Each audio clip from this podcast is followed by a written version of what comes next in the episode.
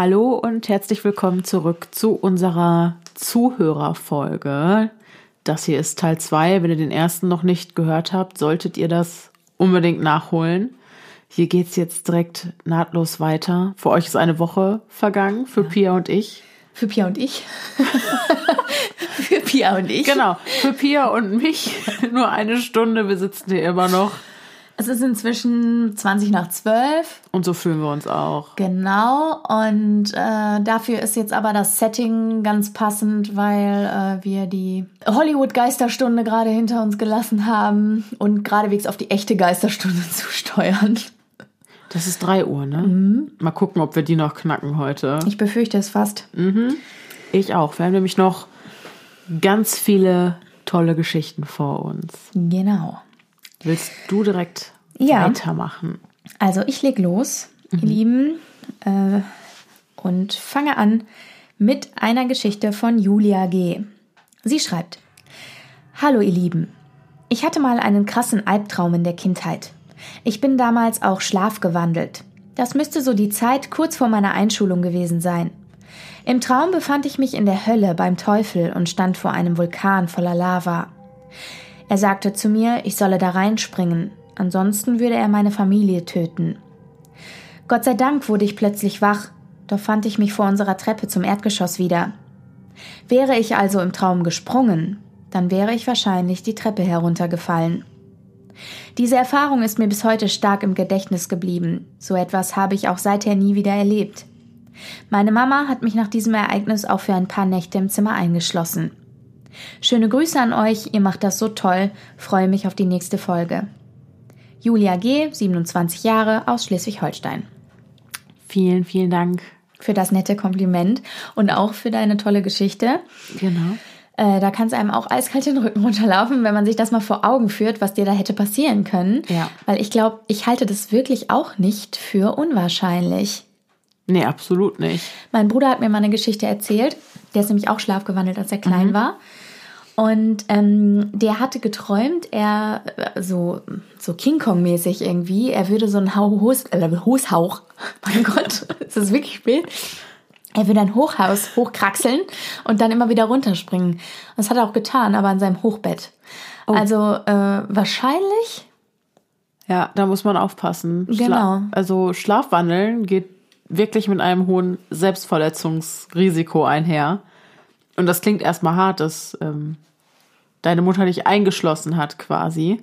Aber ich glaube, ähm, dass das in manchen Fällen ganz sinnvoll ist. Zumindest bis sich diese Phase etwas beruhigt hat.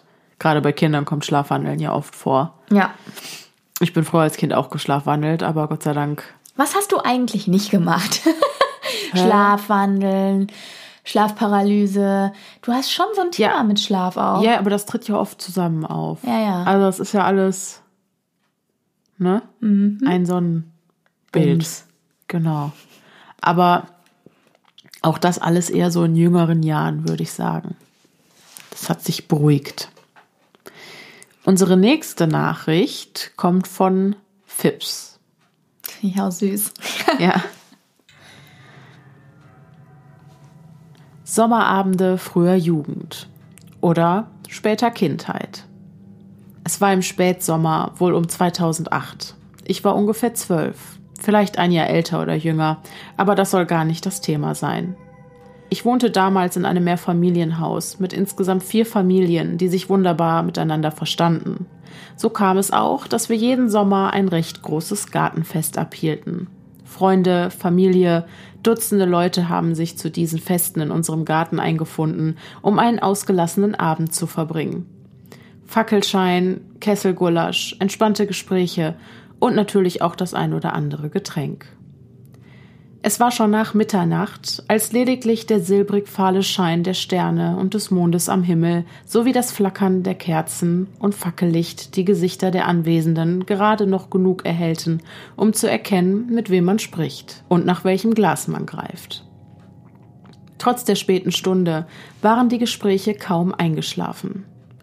Die Terrasse, auf der wir saßen, war mit mannshohen Koniferen vor fremden Blicken geschützt, und ich saß neben meiner Mutter direkt mit dem Rücken zum einzigen Freiraum zwischen diesen Koniferen, durch den man den Weg sehen konnte, der weiter den Garten hinabführte, wo schließlich das Grundstück des Vermieters angrenzte. Genau dieser Vermieter war es auch, der die gesamte Belegschaft rasch aufhorchen ließ, als er, sicherlich mit dem ein oder anderen Getränk zu viel, in einen Stapel Bierkästen fiel und einer Schildkröte gleich, die auf dem Rücken liegt, nicht mehr auf die Beine kam. Alle lachten. Ich auch. Jeder konnte verstehen, weshalb gerade er heute mehr trank als sonst. Jeder wusste, dass er gerade eine schwierige Zeit durchlebte, ausgenommen von mir. Seine Frau litt an Krebs, Viele Jahre. Immer wenn ich sie im Garten sah, fürchtete ich mich regelrecht vor ihr. Vor ihrem Äußeren. Ihr Haar war lang, strohig und beinahe schneeweiß. In Kombination mit ihren eingefallenen, fahlen Gesichtszügen und den tief sitzenden Augen mit den dunklen Augenringen ein Bild, das ich bis heute nicht vergessen habe. Ihre Kleidung war altbacken, erinnerte fast an Lumpen, gerade so, als wolle sie dem Bild einer alten Hexe gerecht werden, die irgendwo in einer verlassenen Hütte im Wald wohnt. Ihr ging es nicht gut, das wusste ich. Irgendwann später schaute ich unweigerlich über meine Schulter, als ich hinter mir auf dem kleinen Weg durch den Garten etwas vernahm. Es war die Frau des Vermieters, die ich zwischen der Lücke in den Koniferen sah. Ihr weißes Haar, das fahle eingefallene Gesicht, diese Existenz, die bestenfalls noch eine blasse Erinnerung an das Leben ist, als das Leben selbst. Ich schauderte. Obwohl es mir ganz recht war, dass diese ohnehin wenig gesprächige Frau nicht mit uns zusammensaß, kam ich nicht umher, meiner Mutter, die neben mir saß, gegen die Schulter zu tippen. Mama, warum sitzt die Frau von Herrn Müller nicht mit hier? Meine Mutter schaute mich einen Moment lang fragend an in ihren Augen hinter der eckigen Brille eine fragwürdige Mischung aus Empörung und Mitleid. Dann schüttelte sie den Kopf mit einem aufgesetzten Lächeln. Das weißt du doch ganz genau. Zugegeben, nein, das wusste ich nicht. Ich habe die Frau zwar einige Wochen vorher nicht mehr gesehen, aber auch kein Gespräch belauscht, in dem sie das Thema war. Und so ging der Abend unbeirrt weiter. Erst am nächsten Tag, als mich dieses Thema nicht mehr loslassen wollte, fragte ich meine Mutter erneut, warum die Frau des Vermieters nicht mit uns zusammensaß. Nachdem ich meine Mutter erneut mit deutlichem Unverständnis in ihren Zügen anschaute, förmlich starrte, fragte sie mich ruhig Weißt du nicht, dass sie letzte Woche verstorben ist? Ich habe ihr gegenüber seither kein Wort mehr darüber verloren, dass ich sie an diesem Abend etwa einen halben Meter hinter mir gesehen habe, wie sie in die Richtung ihres alten Hauses lief. So, ich hoffe, dass keine allzu groben Schnitzer drin sind. Habe ich nur eben am Handy getippt. Vielleicht gefällt's euch ja. Eine wahre Geschichte. Beste Grüße und macht weiter so. Fips. Also erstmal, bevor ich auf die Geschichte eingehe, möchte ich sagen, lieber Fips, das war eine der wenigen Geschichten, an der wir nichts machen mussten, von wegen am Handy nur getippt. Ich wollte mal kurz sagen, richtig klasse, richtig klasse, richtig mitgenommen. Ja. Und auch äh, richtig lautmalerisch im Grunde genommen. ich also auch. total schön, die Bilder erzeugt und so. Ja. Äh, und äh, wirklich toll geschrieben. Vielen Dank dafür auf jeden Fall. Auch von mir. Genau. Und natürlich auch äh, wieder spooky der Inhalt. Äh, Auf jeden Fall.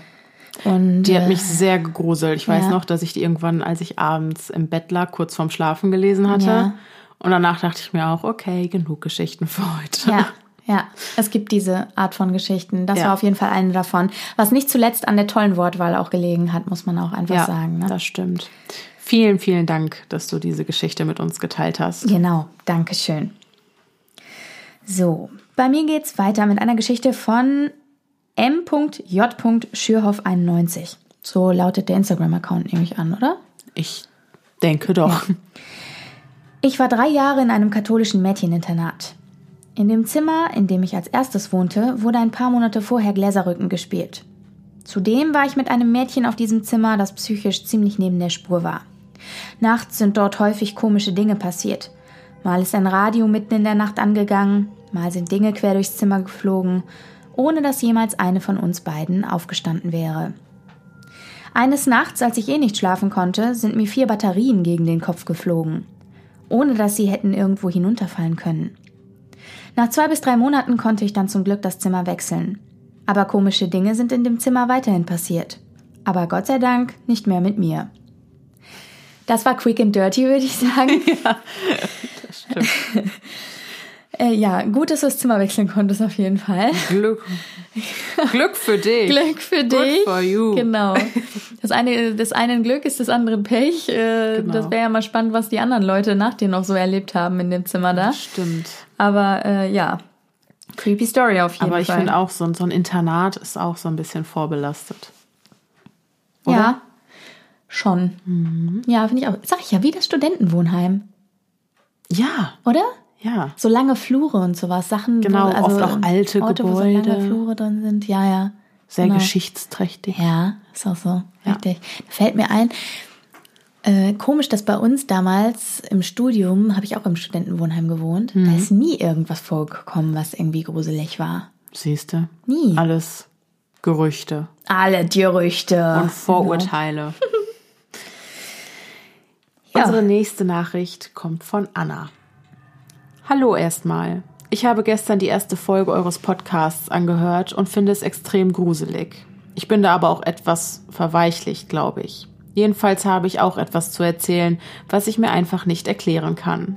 Vielleicht war es einfach Einbildung und mein Gehirn hat mir einen Streich gespielt. Aber nun ja. Es war letztes Jahr im Sommer. Ich war mit meinem Freund seit kurzem erst zusammen. Wir waren eigentlich jeden Tag beieinander und ich habe nur noch selten alleine geschlafen. An dem Abend aber schon. Wenn ich mich recht entsinne, haben wir irgendwann zuvor Annabelle geguckt und dieser Film hat uns beide relativ mitgenommen. Mein Freund hatte Träume davon und ich habe die Puppe auch nicht mehr aus meinem Kopf bekommen.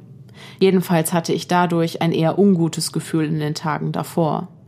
An dem Tag habe ich allein in meinem Zimmer geschlafen und hatte irgendwie Angst, alleine zu sein.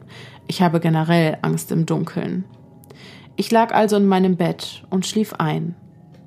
Mitten in der Nacht hatte ich drei komische Träume. Ich kann mich an sie aber kaum erinnern. Doch der letzte handelte von meinem Hund, der aus unserem Tor auf die Straße rennt, und meinem Vater, der hinter unserem Hund herschreit. Das Komische daran war, ich konnte mein Zimmer schon sehen, konnte aber nicht so recht aus dem Traum heraus und habe das Bellen schallend laut in meinen Ohren gehört. Ich wachte auf und war danach erstmal etwas fertig, schlief aber wieder ein und dann wurde es richtig komisch. Ich lag in meinem Bett auf dem Rücken und sah eine Art Hülle meines Körpers aus mir raus nach oben schweben. Sie war noch so halb in mir und halb draußen, komisch zu beschreiben. Ich konnte mich nicht bewegen, gar nichts. Und dann spürte ich an meinem linken Ohr ein hauchendes, komisches Atmen und geriet in völlige Panik. Es fühlte sich so echt an, ich spürte sogar einen Windhauch. Danach konnte ich bis fünf Uhr morgens nicht mehr schlafen. Mein Freund konnte mir auch kaum glauben. Es war nicht super spooky, aber das Komischste, das ich je erlebt habe. Mein Freund träumte durch den Film Annabelle in den Tagen zuvor auch, dass Annabelle mich unter anderem fesselt und gefangen hält. Er kam nicht an mich ran. Ich hatte sie immer in meinem Kopf und konnte die Vorstellung der Puppe, wie sie in meinem Zimmer sitzt, manchmal nicht unterdrücken. Keine Ahnung warum. Er erlebte als Kind auch eine viel gruseligere Sache, aber ich denke, das reicht erstmal. Will euch ja auch nicht zutexten. Hättest du sehr gerne noch Ja, tun auf können. jeden Fall, wenn wir gerade schon mal dabei sind. Genau. Genau.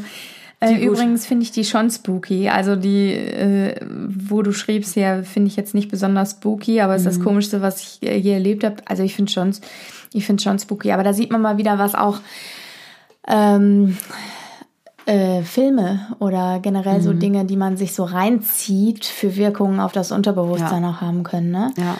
Und dass man das auch so mitnimmt und so. Genau. Auch da wieder, ich habe ähm, einmal, das ist gar nicht so lange her, vielleicht ein halbes Jahr oder ein Jahr. Das war in einer sehr stressigen Phase. Da hatte ich, ähm, ich musste viele Klausuren schreiben und hatte extrem Stress, da mit dem Stoff hinterherzukommen und so. Und zu dieser Zeit habe ich mit Lea einen Horrorfilm geguckt, der hieß The Autopsy of Hannah Grace, glaube ich. Und ich kann nicht sagen, warum. Ich glaube, der Film war nicht mal sonderlich gut gemacht oder so.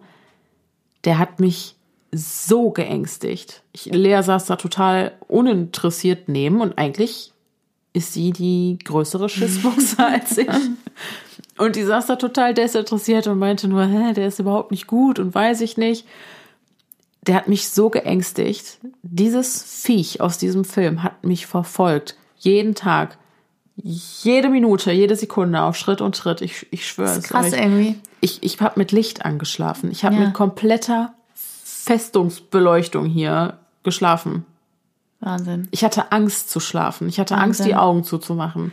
Der hat mich, ich weiß nicht warum, der hat mich so mitgenommen. Also, Das ist so verrückt irgendwie, ne? Ähm, Ja. Und da sind wir auch wieder bei der eigenen psychischen Verfassung, was wir letzte Woche ja schon äh, gesagt haben, äh, dass äh, man anfälliger ist für derlei Dinge, wenn man psychisch angeknackst ist oder angestrengt ist oder Genau. sich in düstereren Phasen befindet, wie auch immer. ja. Ja.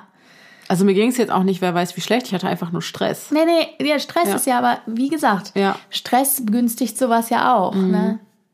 Und ich konnte es mir überhaupt nicht erklären. Also ich, ich ziehe mir wirklich viele Horrorfilme rein mit Lea. Und warum ausgerechnet der mich dann so ausgenockt hat, keine Ahnung. Kann ich nicht erklären. Krass. Also- ja, und das wird ja, das wird ja Anna auch so gegangen sein, ne? Ja, deswegen, ich kann das sehr gut nachvollziehen. Vielen Dank auf jeden Fall für deine Geschichte.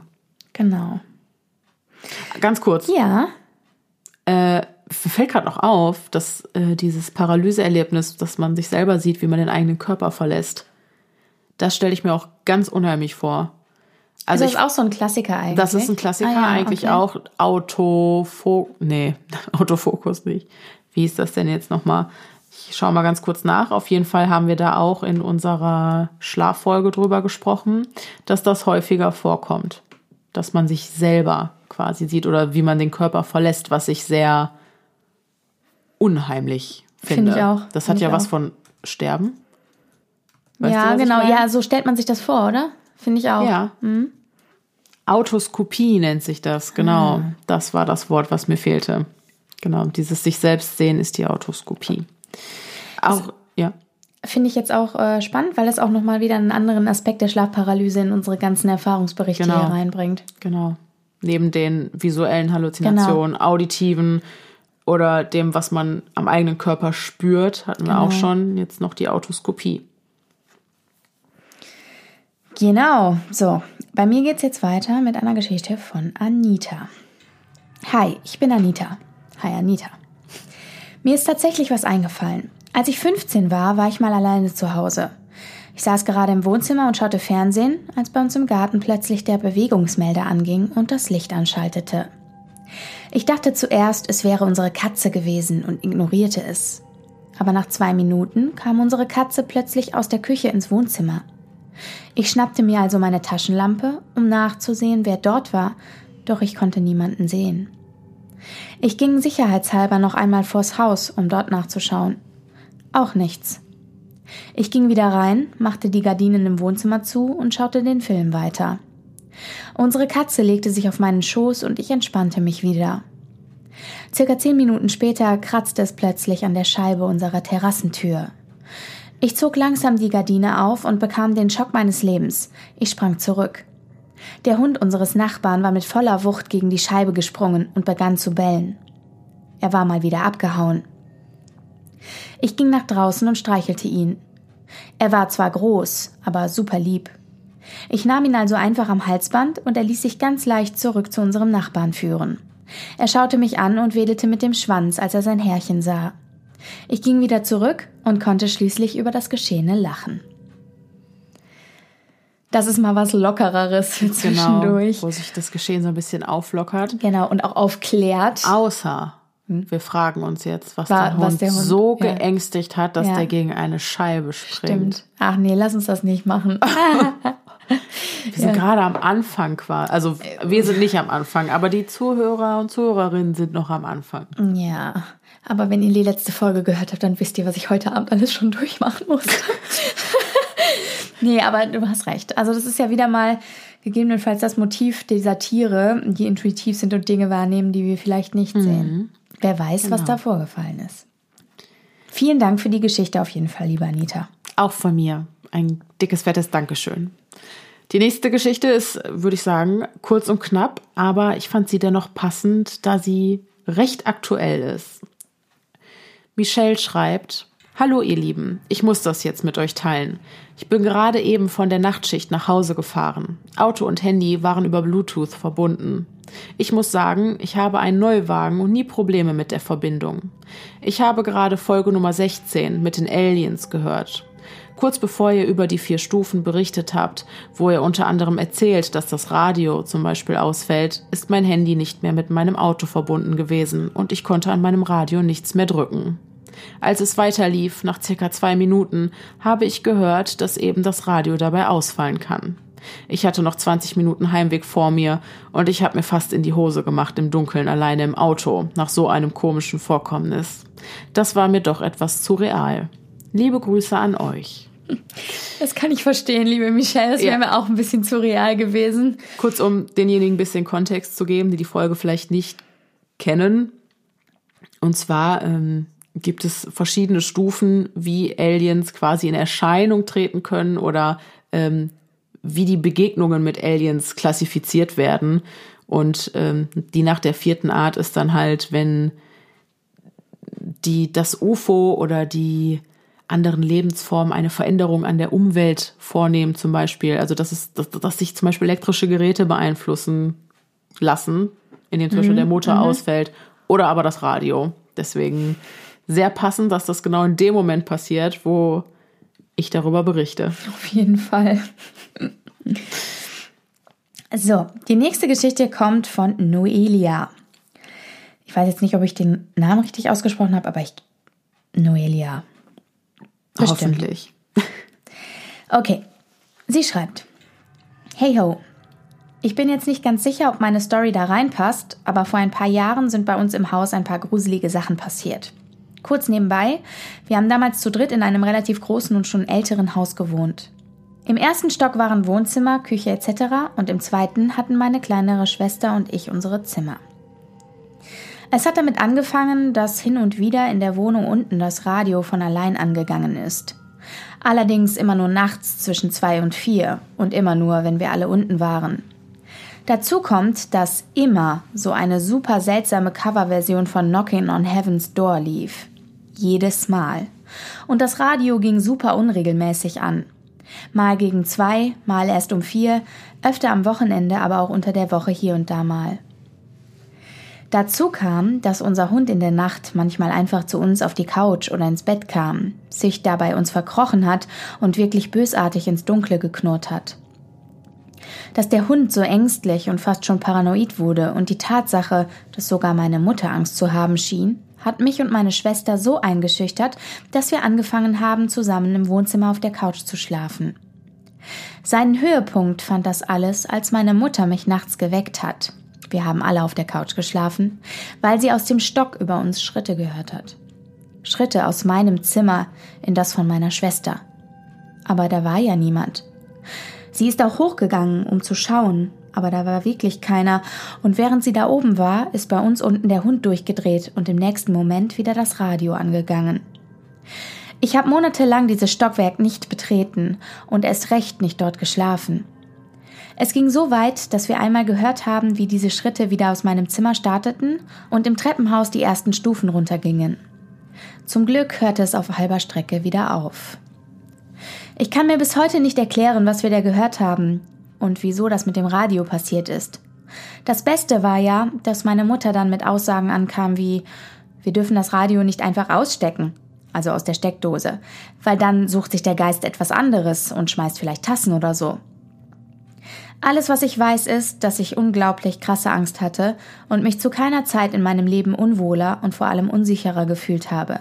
Und das in meinem eigenen Zuhause.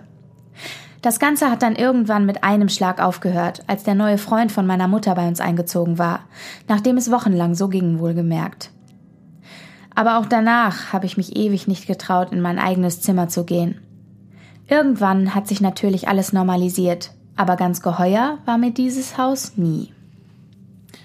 Uh, das fand ich auch sehr unheimlich. Die finde ich auch unheimlich, vor mhm. allem, ähm, weil wir ja vorhin darüber gesprochen haben, dass wir uns jetzt quasi der echten Geisterstunde, nä der echten Geisterstunde nähern. Wir haben keinen Alkohol getrunken. Nee, äh, Pia lallt nur so. Ja, Entschuldigung, die Artikulation lässt nach. Also ich wollte einfach sagen, ähm, dass äh, 3 Uhr ja die echte Geisterstunde Mhm. sozusagen ist. Und ich finde es irgendwie creepy, dass zwischen 2 und 4 das immer passiert in Mhm. der Geschichte. Und ähm, ja, genau, ich, mich hat die Geschichte auch auf jeden Fall ordentlich gegruselt. Ich kenne das als Dämonenstunde. Ich, ich weiß, Drei ich weiß Uhr? gar nicht. Ja, kann sein. Aber was auch immer es ist, es hat sich um 3 Uhr bemerkbar Ja. gemacht und um 3 Uhr das manifestiert sich irgendwas. mit, dem- mit dem Radio und dass Das immer ich das gleiche gruselig. Lied läuft und vorher flippt der Hund aus. find also ich erst hörst du Schritte, dann gruselig. flippt der Hund aus, Ja, dann geht das. Radio an. ja. Sehr, ich sehr. hätte mich auch total gegruselt. Aber wie, wie äh, eiscool ist denn die Mutter bitte? Ja, wir dürfen halt das Radio nicht aus der Steckdose ziehen, ist doch klar. Sonst sucht er sich was anderes. ja, das ist eine krasse Schlussfolgerung. Total, finde ich auch. Ja, auf jeden Fall. Aber auch, dass sich alle so einig waren irgendwie. Ja. Äh. Aber ich finde, auch als ähm, sie nochmal schrieb, dass sie sich in ihrem eigenen Zuhause nicht mehr wohlgefühlt hat und so unsicher. Mhm. Ich glaube, wenn einem sowas widerfährt, geht das auch mit einer extremen psychischen Belastung einher. Weil du hast ja Total. keinen Ort mehr, wo du dich Nee. wirklich sicher Genau, fühlst. genau. Dein Schlaf ist gestört. Das fand ich so gruselig an der Geschichte, dass man sich Mhm. da mal hineinversetzt. Das ist ja äh, völliger Irrsinn. Stell dir das vor. ja. Also, ähm, Und das meine ich. Deswegen finde ich so Übernatürliches schlimmer als ja. True Crime Inhalte, sage ich mal. Also ich äh, bin da auch bei dir, muss ich sagen. Ja. Gut. Auch die Saskia hat uns geschrieben. Den Nachnamen ihrer Oma, die ebenfalls in dieser Geschichte vorkommt, haben wir geändert. Damals ging es meiner Oma nicht gut. Es war sogar so schlimm, dass sie im Koma lag. Ihr Zustand verbesserte sich nicht. Im Gegenteil. Die Ärzte haben uns gebeten zu überlegen, ob die lebenserhaltenden Maßnahmen eingestellt werden sollten. Wir waren natürlich fix und fertig. Das gesamte Personal sagte uns aber, dass meine Oma wahrscheinlich eh nicht wieder wach werden würde und falls doch, schwerst behindert sei.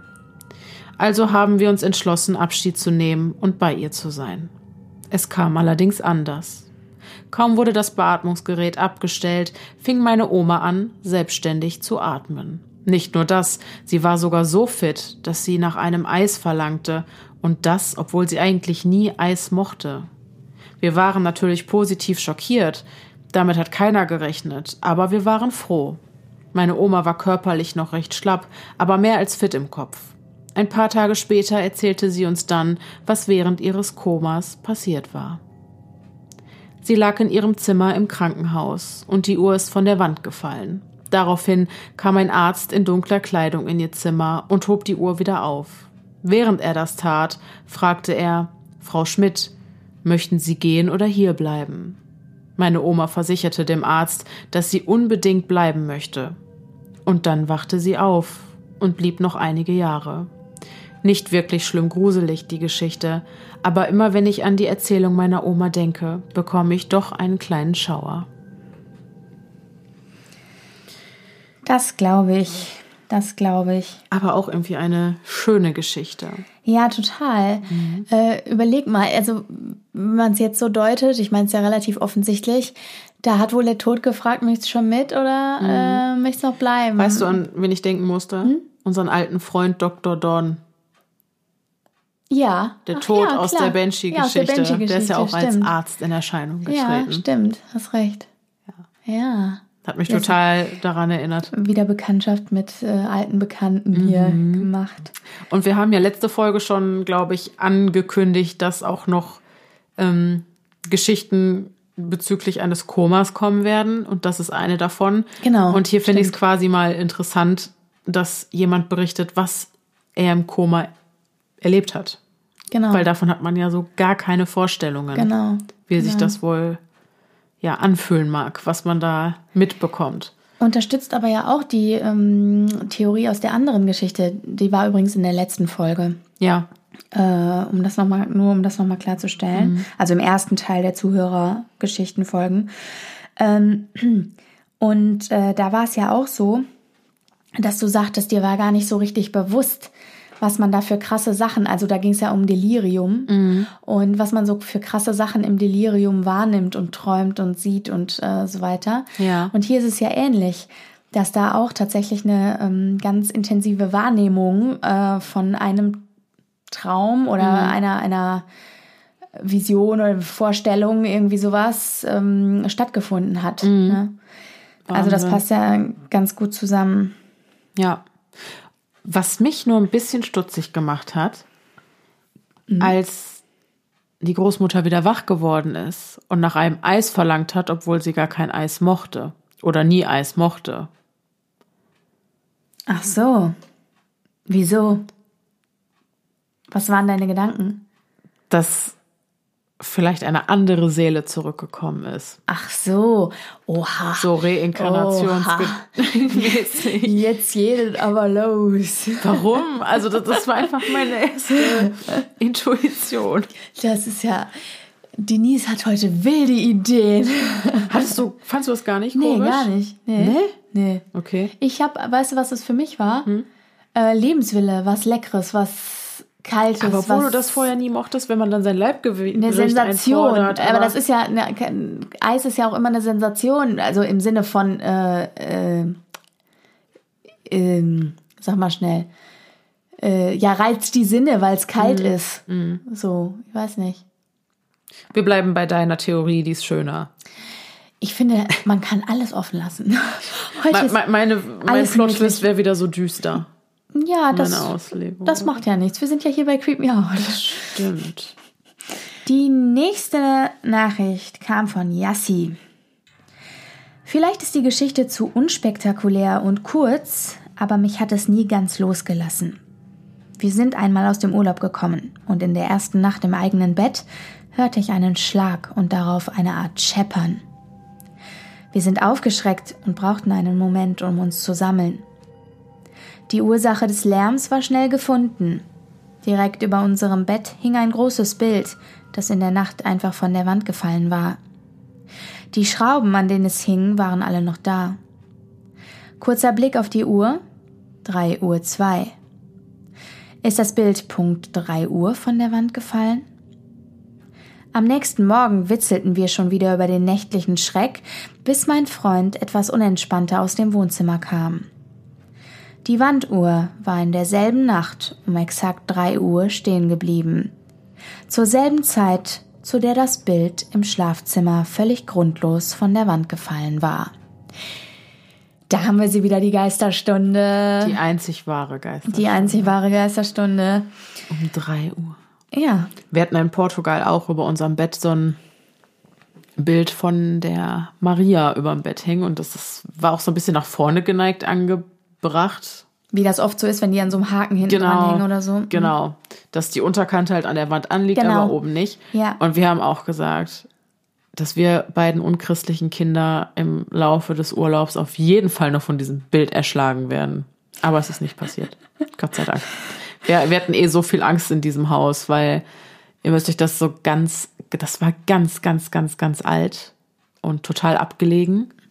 Und wir haben das auch immer Fort Knox genannt, weil ähm, fünfmal abgeschlossen. Fünfmal abgeschlossen, sämtliche Tore zu, alles verrammelt, verbarrikadiert ja. und äh, genau. Ja. Die nächste Geschichte kommt von Romy. Romy, Romy. Popo, Romy, Romy Popomi. Ja, Romy Popomi. So steht's hier. Das scheint der Username zu sein. Mir ist auch etwas Unheimliches passiert. Es ist zwar schon Jahre her, aber wenn ich heute daran denke, bekomme ich noch immer eine Gänsehaut. Es war so. Wir waren in der neunten Klasse und waren eine eingeschworene Clique. Wir verbrachten die Schultage, Freistunden und unsere Freizeit zusammen. Eben ganz normale Jugendliche. So auch an diesem Tag. Wir hatten eine Freistunde und uns war langweilig. Gott sei Dank wohnte meine heute noch beste Freundin direkt gegenüber von unserer Schule.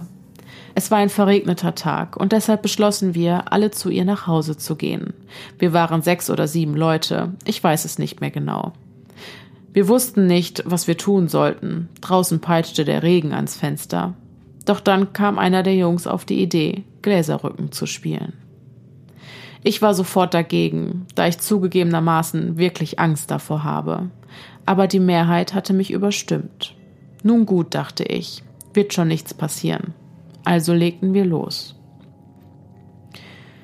Ich habe leider keine genauen Details von der Session vor Augen. Dafür ist das, was kurz danach passierte, umso klarer. Wir waren fertig und etwas enttäuscht, dass nichts passierte, als plötzlich, wie aus dem Nichts, der Fernseher meiner Freundin anging. Haha, lustig, Jungs, riefen meine Freundin und ich. Doch als wir in die bleichen Gesichter unserer Freunde sahen, die auf den Fernseher starrten, bemerkten wir, dass dies kein doofer Scherz von pubertierenden Jugendlichen war. Auf dem Sideboard lag die Fernbedienung. Wir saßen alle auf dem Bett oder Boden. Niemand konnte in der Zeit die Fernbedienung wieder dorthin gelegt haben. Meine Freundin fing an zu schreien und zu weinen. Ich war wie versteinert. Nachdem ich mich etwas beruhigt hatte, fragte ich sie, ob sie eine zweite Fernbedienung hätte. Sie verneinte dies. Wir versuchten uns abzulenken und versprachen uns niemals wieder dieses Spiel zu spielen und gingen wieder zum Unterricht. Bis zum nächsten Tag dachten wir einfach nur an einen blöden Zufall und das Versagen von Technik. Am nächsten Morgen. Meine Freundin kam grundsätzlich zu spät. Sie wohnte nur zwei Minuten entfernt und doch kam sie immer mindestens fünf Minuten später zum Unterricht. So auch an diesem Morgen. Meine Freundin ist ein lebenslustiger Mensch, stolzierte immer mit einem verschmitzten Lächeln auf dem Gesicht ins Klassenzimmer, wenn bereits alle auf ihren Plätzen saßen. Doch an diesem Morgen versteinerte Miene, bleiches Gesicht. Da der Unterricht anfing, ging ich in der Pause auf sie zu und fragte, ob alles in Ordnung sei. Sie sah mich an und fing an zu zittern. Romy, das ist kein Spaß, bitte glaub mir. Heute Nacht ist etwas passiert. Und was sie mir dann erzählte, versetzte mir ein leichtes Schaudern.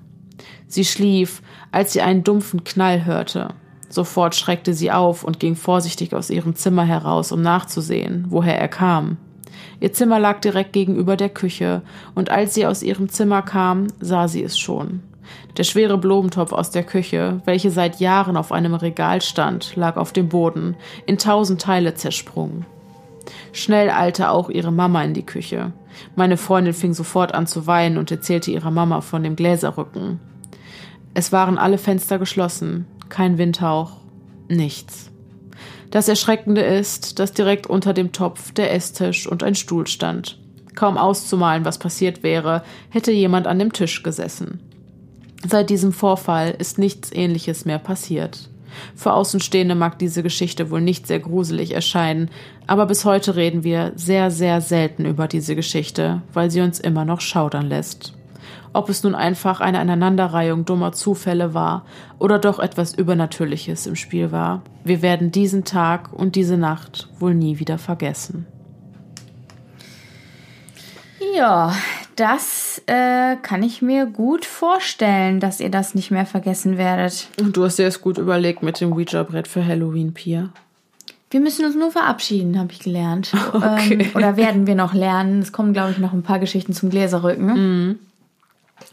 Hast du das eigentlich auch in deiner Jugend ausprobiert? Nein, ich habe das nicht ausprobiert. Ich habe das noch nie gemacht. Nein. Nee, ich habe ja was nachzuholen, ne?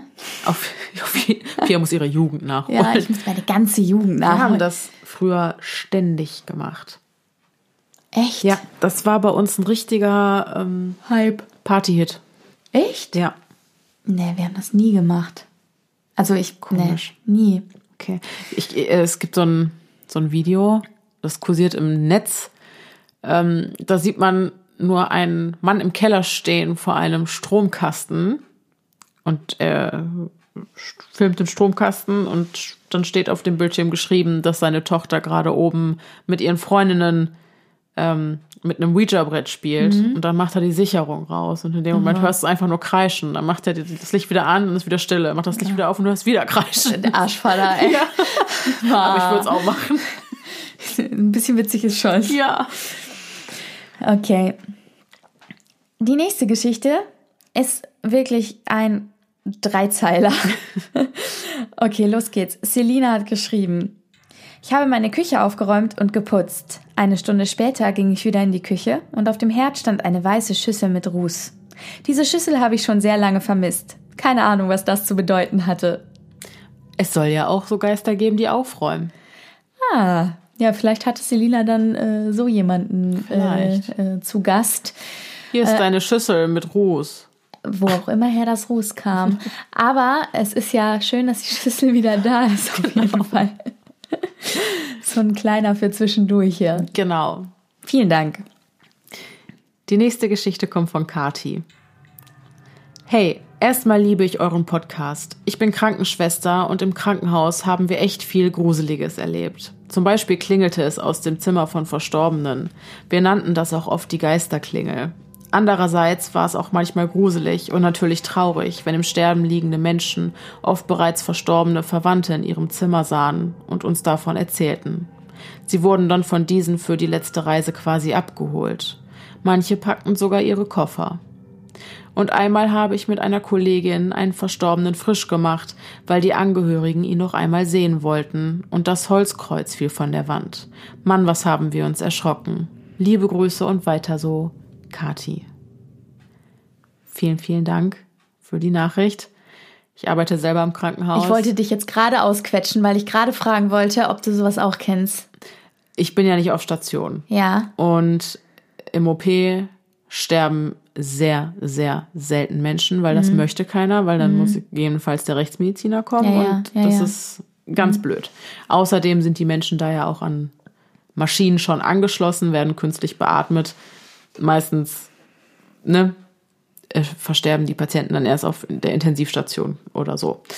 Deswegen habe ich mit Todesfällen nicht viel Erfahrung, aber ich habe auch von einer Geschichte gehört, von einer Arbeitskollegin, die hat mit mir die Ausbildung gemacht.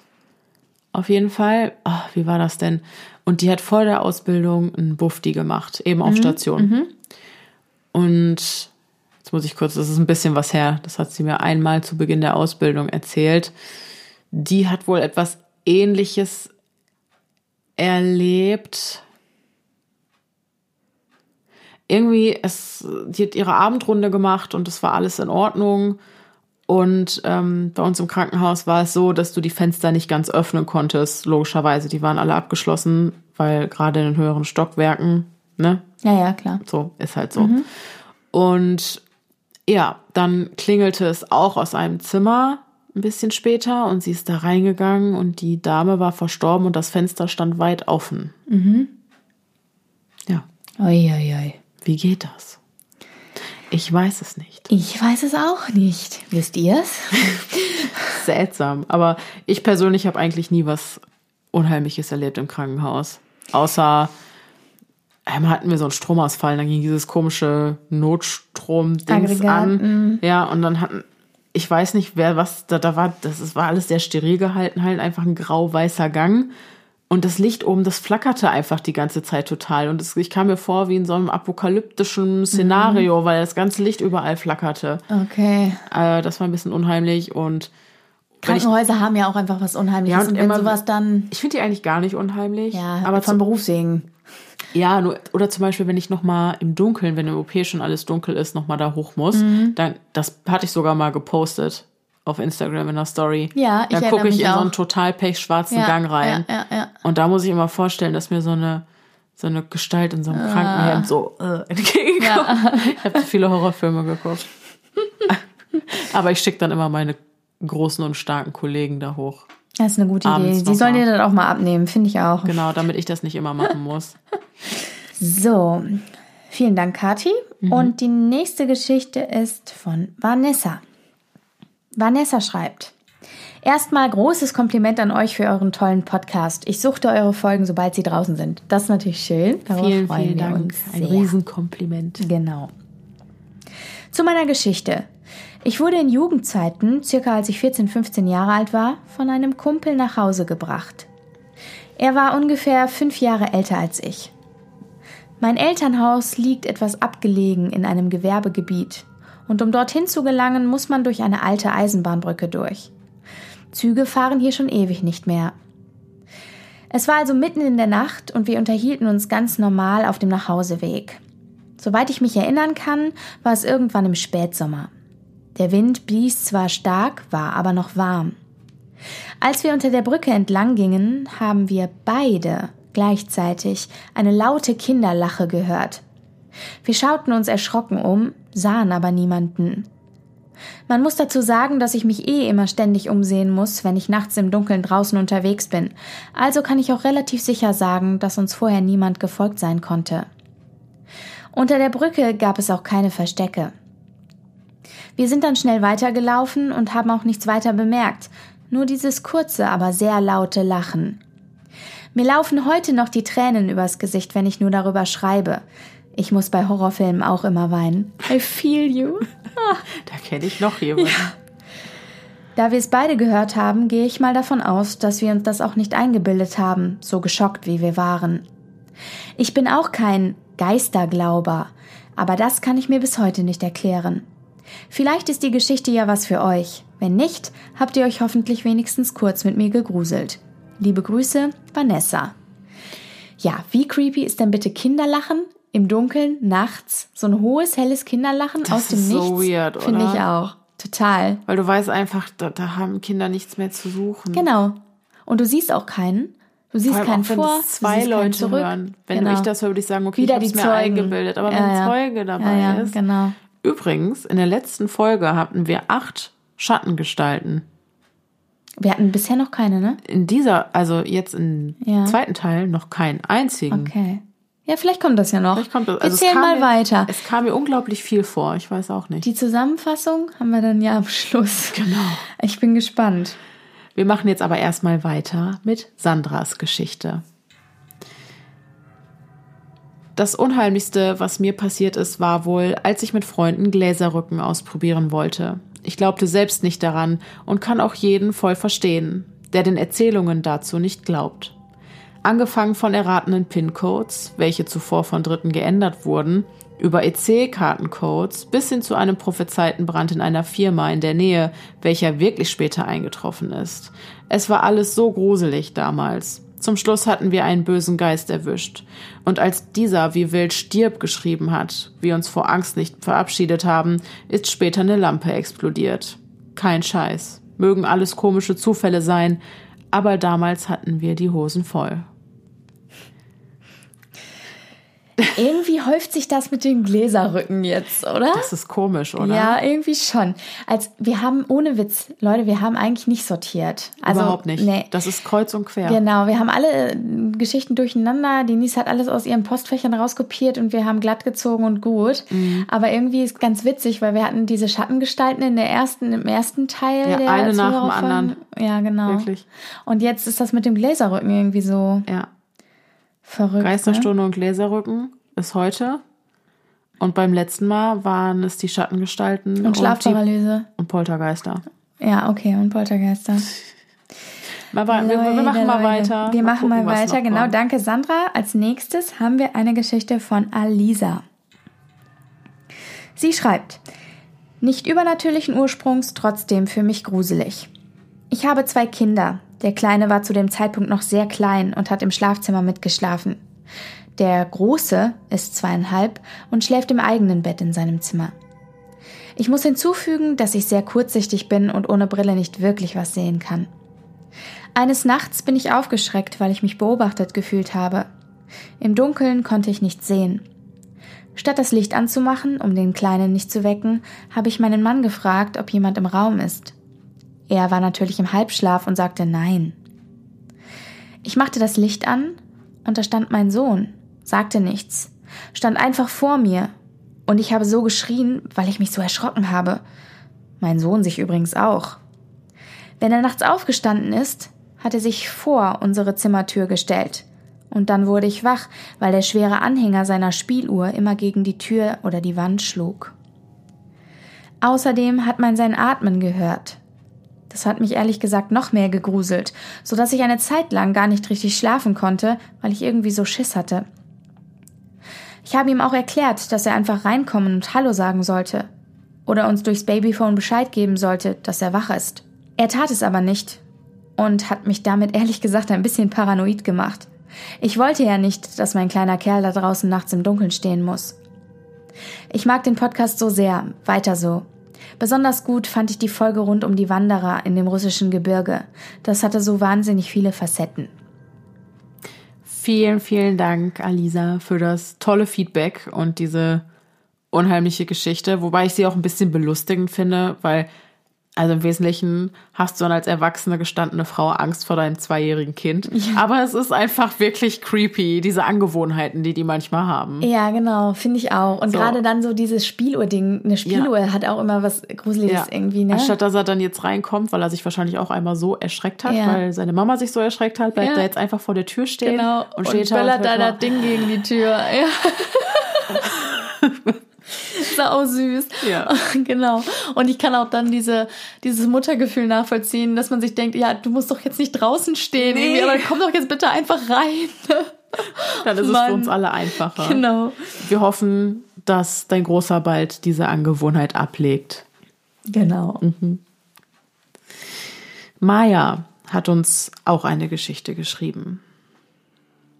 Hi, im Mai 2017 lag meine Freundin im Koma nach einer Lebertransplantation im Krankenhaus. Eine Woche später war ich ebenfalls am Krankenhaus, um sie zu besuchen. Es sollte der Tag sein, an dem sie sie langsam aus dem Koma holen wollten. Während ich da stand, kam eine junge Frau aus dem Krankenhaus. Sie hatte sowohl die gleiche Frisur als auch den Style meiner Freundin, gleiche Brille, rot gefärbte Haare. Ich dachte, das wäre sie. Ihre Mutter stand neben mir und sagte noch, Sie sieht aus wie Svenja. Der erste Gedanke, der mir durch den Kopf schoss, war, Svenja hat das Gebäude verlassen. Ich wartete vor der Intensivstation, bis ihre Mutter mit Neuigkeiten herauskam. Sie kam raus, aber mit der Nachricht, dass Svenja nur noch von den Maschinen am Leben gehalten wird. Das erinnert mich so krass an die vorletzte Geschichte Aus der letzten, der letzten Folge. Folge. genau. Und mhm. die ähm, hat mich auch äh, ganz doll berührt, weil äh, das ja auch so eine Sache ist hier. Man in der letzten Folge, wenn ihr euch die nicht angehört habt, solltet ihr das tun.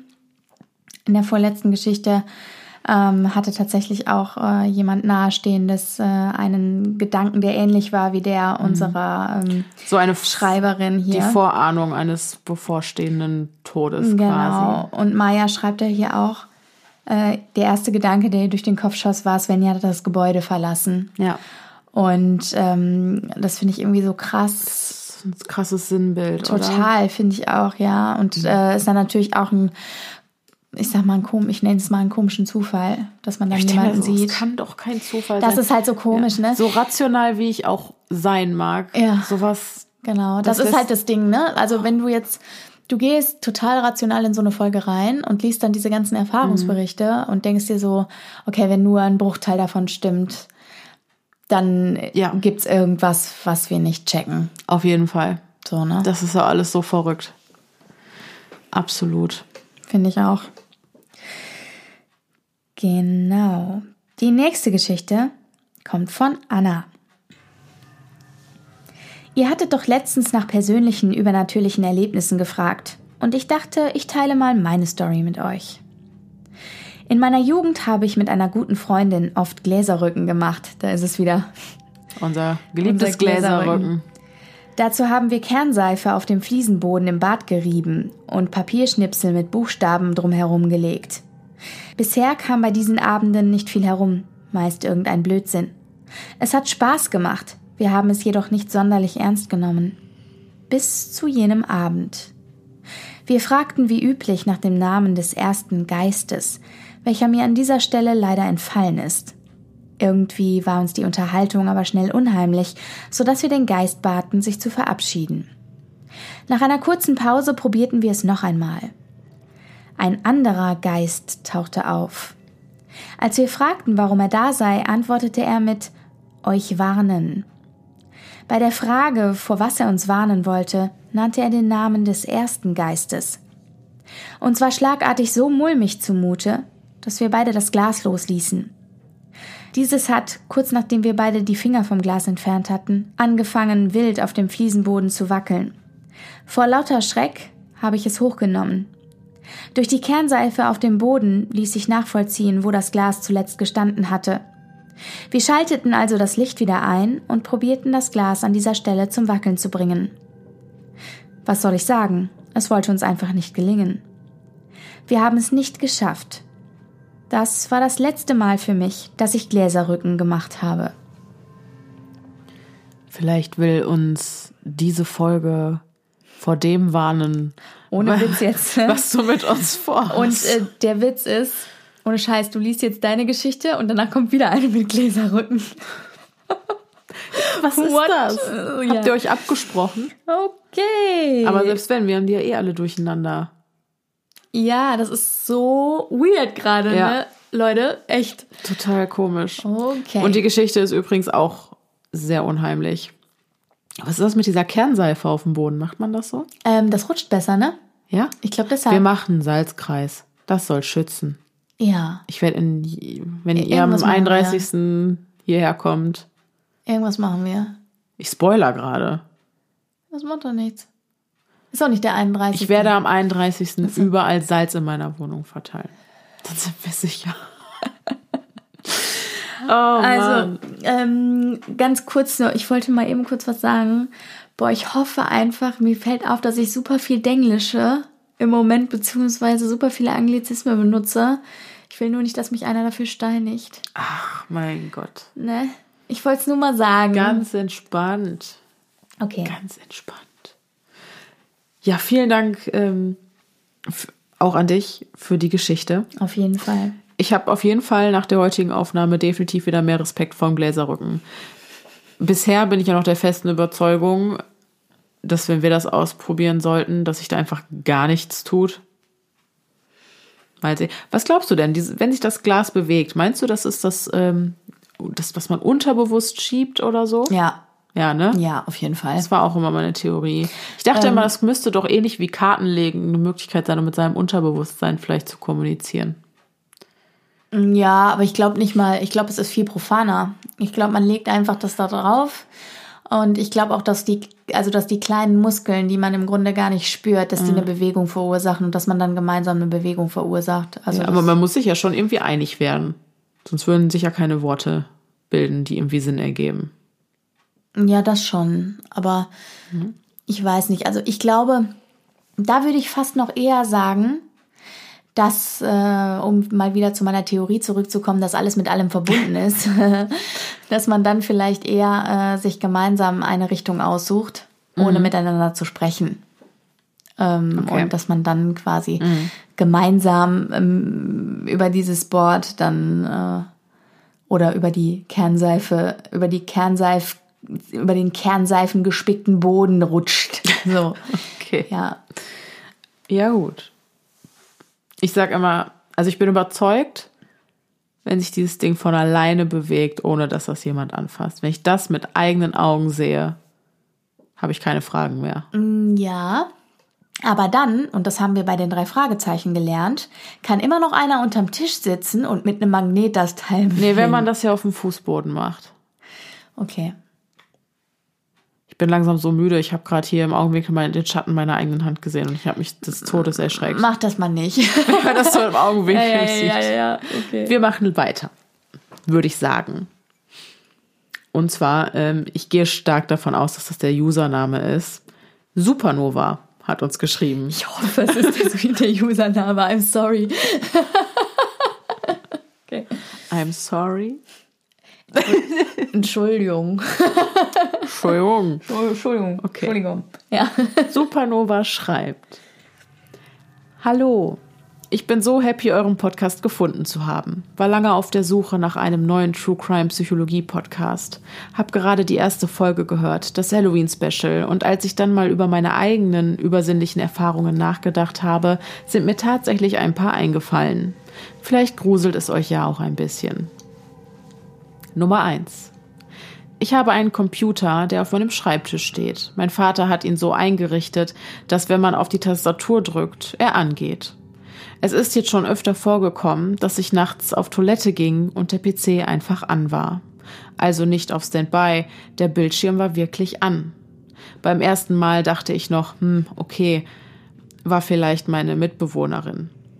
Aber beim nächsten Mal war sie nicht zu Hause. Und man muss die Taste schon wirklich runterdrücken, damit er angeht. Ich kann mir also nicht vorstellen, dass es ein Windzug oder so war. Ich suche noch nach einer logischen Erklärung, aber so richtig will da irgendwie keine passen. Nummer zwei. Seit einigen Wochen bemerke ich auffallend oft die Zahl 666. Ich bin zwar gläubig, aber an den Teufel glaube ich eigentlich nicht und finde auch, dass das mit der Zahl Blödsinn ist. Doch seit Wochen ist das recht auffällig. Vor allem bei Autokennzeichen fällt mir immer wieder diese Zahl auf. Aber nur wenn ich unbeabsichtigt darauf schaue. Wenn ich bewusst Autokennzeichen anschaue, begegnet mir diese Zahl nicht. Auch wenn ich, wie gesagt, nicht daran glaube, macht es mir seit kurzem wirklich zu schaffen. Ich hoffe, dass es wieder aufhört. Nummer drei Ist keine Story, aber vielleicht trotzdem interessant. Ich bin ebenfalls ein sehr starker Träumer und kann mich so gut wie jeden Tag an meinen Traum erinnern. Es sind oft auch mehrere in einer Nacht. Es kam schon hin und wieder vor, dass etwas passiert ist, was ich vor einiger Zeit geträumt hatte. Außerdem habe ich eine sehr starke Intuition. Also ich spüre manchmal einfach, was passiert. Bei True Crime Dokus weiß ich oft von Anfang an, wer der Täter ist. Filme kann ich so gut wie immer vorhersehen, auch wenn ich sie noch nie gesehen habe. Ich muss dazu sagen, dass ich eigentlich wirklich nicht daran glaube, beziehungsweise absolut nicht daran glauben will, weil es mir ehrlich gesagt Angst macht. Es kann ja auch sein, dass man sich das alles bloß einbildet, aber beweisen, dass es so etwas nicht gibt, kann einem ja auch niemand. Also bleibt es wohl eine Glaubensfrage. Super spannendes Thema. Ich würde mich freuen, wenn ihr vielleicht ab und zu eine Folge mit paranormalen Geschichten eurer Hörer macht. Das wäre super spannend. Hoffe, euch haben die Geschichten auch etwas gegruselt. Liebe Grüße an euch. Vielen, vielen Dank. Genau. Und äh, Tatarata, hier ist deine Zuhörerfolge. Genau, wie in gerufen. doppelter Ausführung und jeweils in doppelter Länge. Genau. Oh Gott, ja. Ja. Ja, wir haben euch echt jetzt voll geballert, aber es kommt noch ein bisschen was. Ein bisschen haben wir noch. Ein bisschen haben Wie wir gesagt, noch. wir hatten 65 Seiten Skript. Genau. Also, wir reden uns noch ein bisschen den Mund fusselig. Halleluja. Ja, Vielen Dank auf jeden Fall für die Geschichten. Also für alle drei. genau. Äh. Wieder ein elektrisches Gerät, das sich selbstständig macht. Genau. Mhm. Also irgendwie, ähm, genau, das können wir auch noch mit in die äh, in den Reigen der Phänomene hier in dieser Folge aufnehmen. Elektrische Elektrische Geräte, Geräte. die sich selbstständig machen. Ich glaube, da kommt auch noch ein bisschen was dazu. Ja? Ich glaube ja. Okay. Mir fällt da Ah, gerade okay. gar nicht, also ich habe da gerade gar keine weitere mehr im Hinterkopf, aber wir werden es äh, gleich herausfinden. Das mit der Zahl 666 hatten wir heute noch gar nicht. Stimmt. Äh, ich sehe die aber auch relativ oft als Kennzeichen. Ja, einfach weil die Leute es cool finden wahrscheinlich. Ich denke auch. Ja. Übrigens äh, hat sie auch jetzt, die Nachricht war was älter und als ich ihr dann geschrieben hatte, ob wir das für die Zuhörerfolge verwenden dürfen, hat sie geschrieben, dass es immer noch nicht aufgehört hat. Ach, krass. Verrückt. Weißt du, von wann die Folge war? Äh, die, mein Gott. Weißt du, von wann die. Nachricht war? Okay. Ich denke vor acht Wochen oder so. Okay. Ja, gut, das ist aber eine Zeit auch. Das wieder, ist ne? eine Zeit. Ich meine, gut, es gibt sicherlich den Effekt der selektiven Wahrnehmung. Ja, ja, auf jeden Fall, auf jeden Fall. Den gibt's und den würde ich auch, also da würde ich es auch erstmal einordnen. Gerade wenn man einmal angefangen hat, auf sowas zu achten. Mhm. Ja. Das passiert ja ganz auf, ne? unterbewusst. Also deswegen würde ich mich, glaube ich, erstmal nicht so verrückt machen. Ich, ich auch nicht. Ich glaube, ich auch nicht. Aber trotzdem spannende Phänomene Mhm. und äh, trotzdem interessant, was du da so wahrnimmst. Aber lass dich nicht ins Boxhorn jagen davon. Das würde ich auch sagen. Nein, nein. Okay, wir machen weiter mit Ayana. Ayana schreibt folgendes. Hallo, ich bin eine neue Zuhörerin von euch und höre mir mit Freuden eure Folgen an. Das ist natürlich erstmal schön. Und jetzt kommt wieder die erste Folge. Ganz, ganz viele schreiben, ich habe gerade die erste Folge gehört und äh, Ja, höre jetzt das- neu zu und so.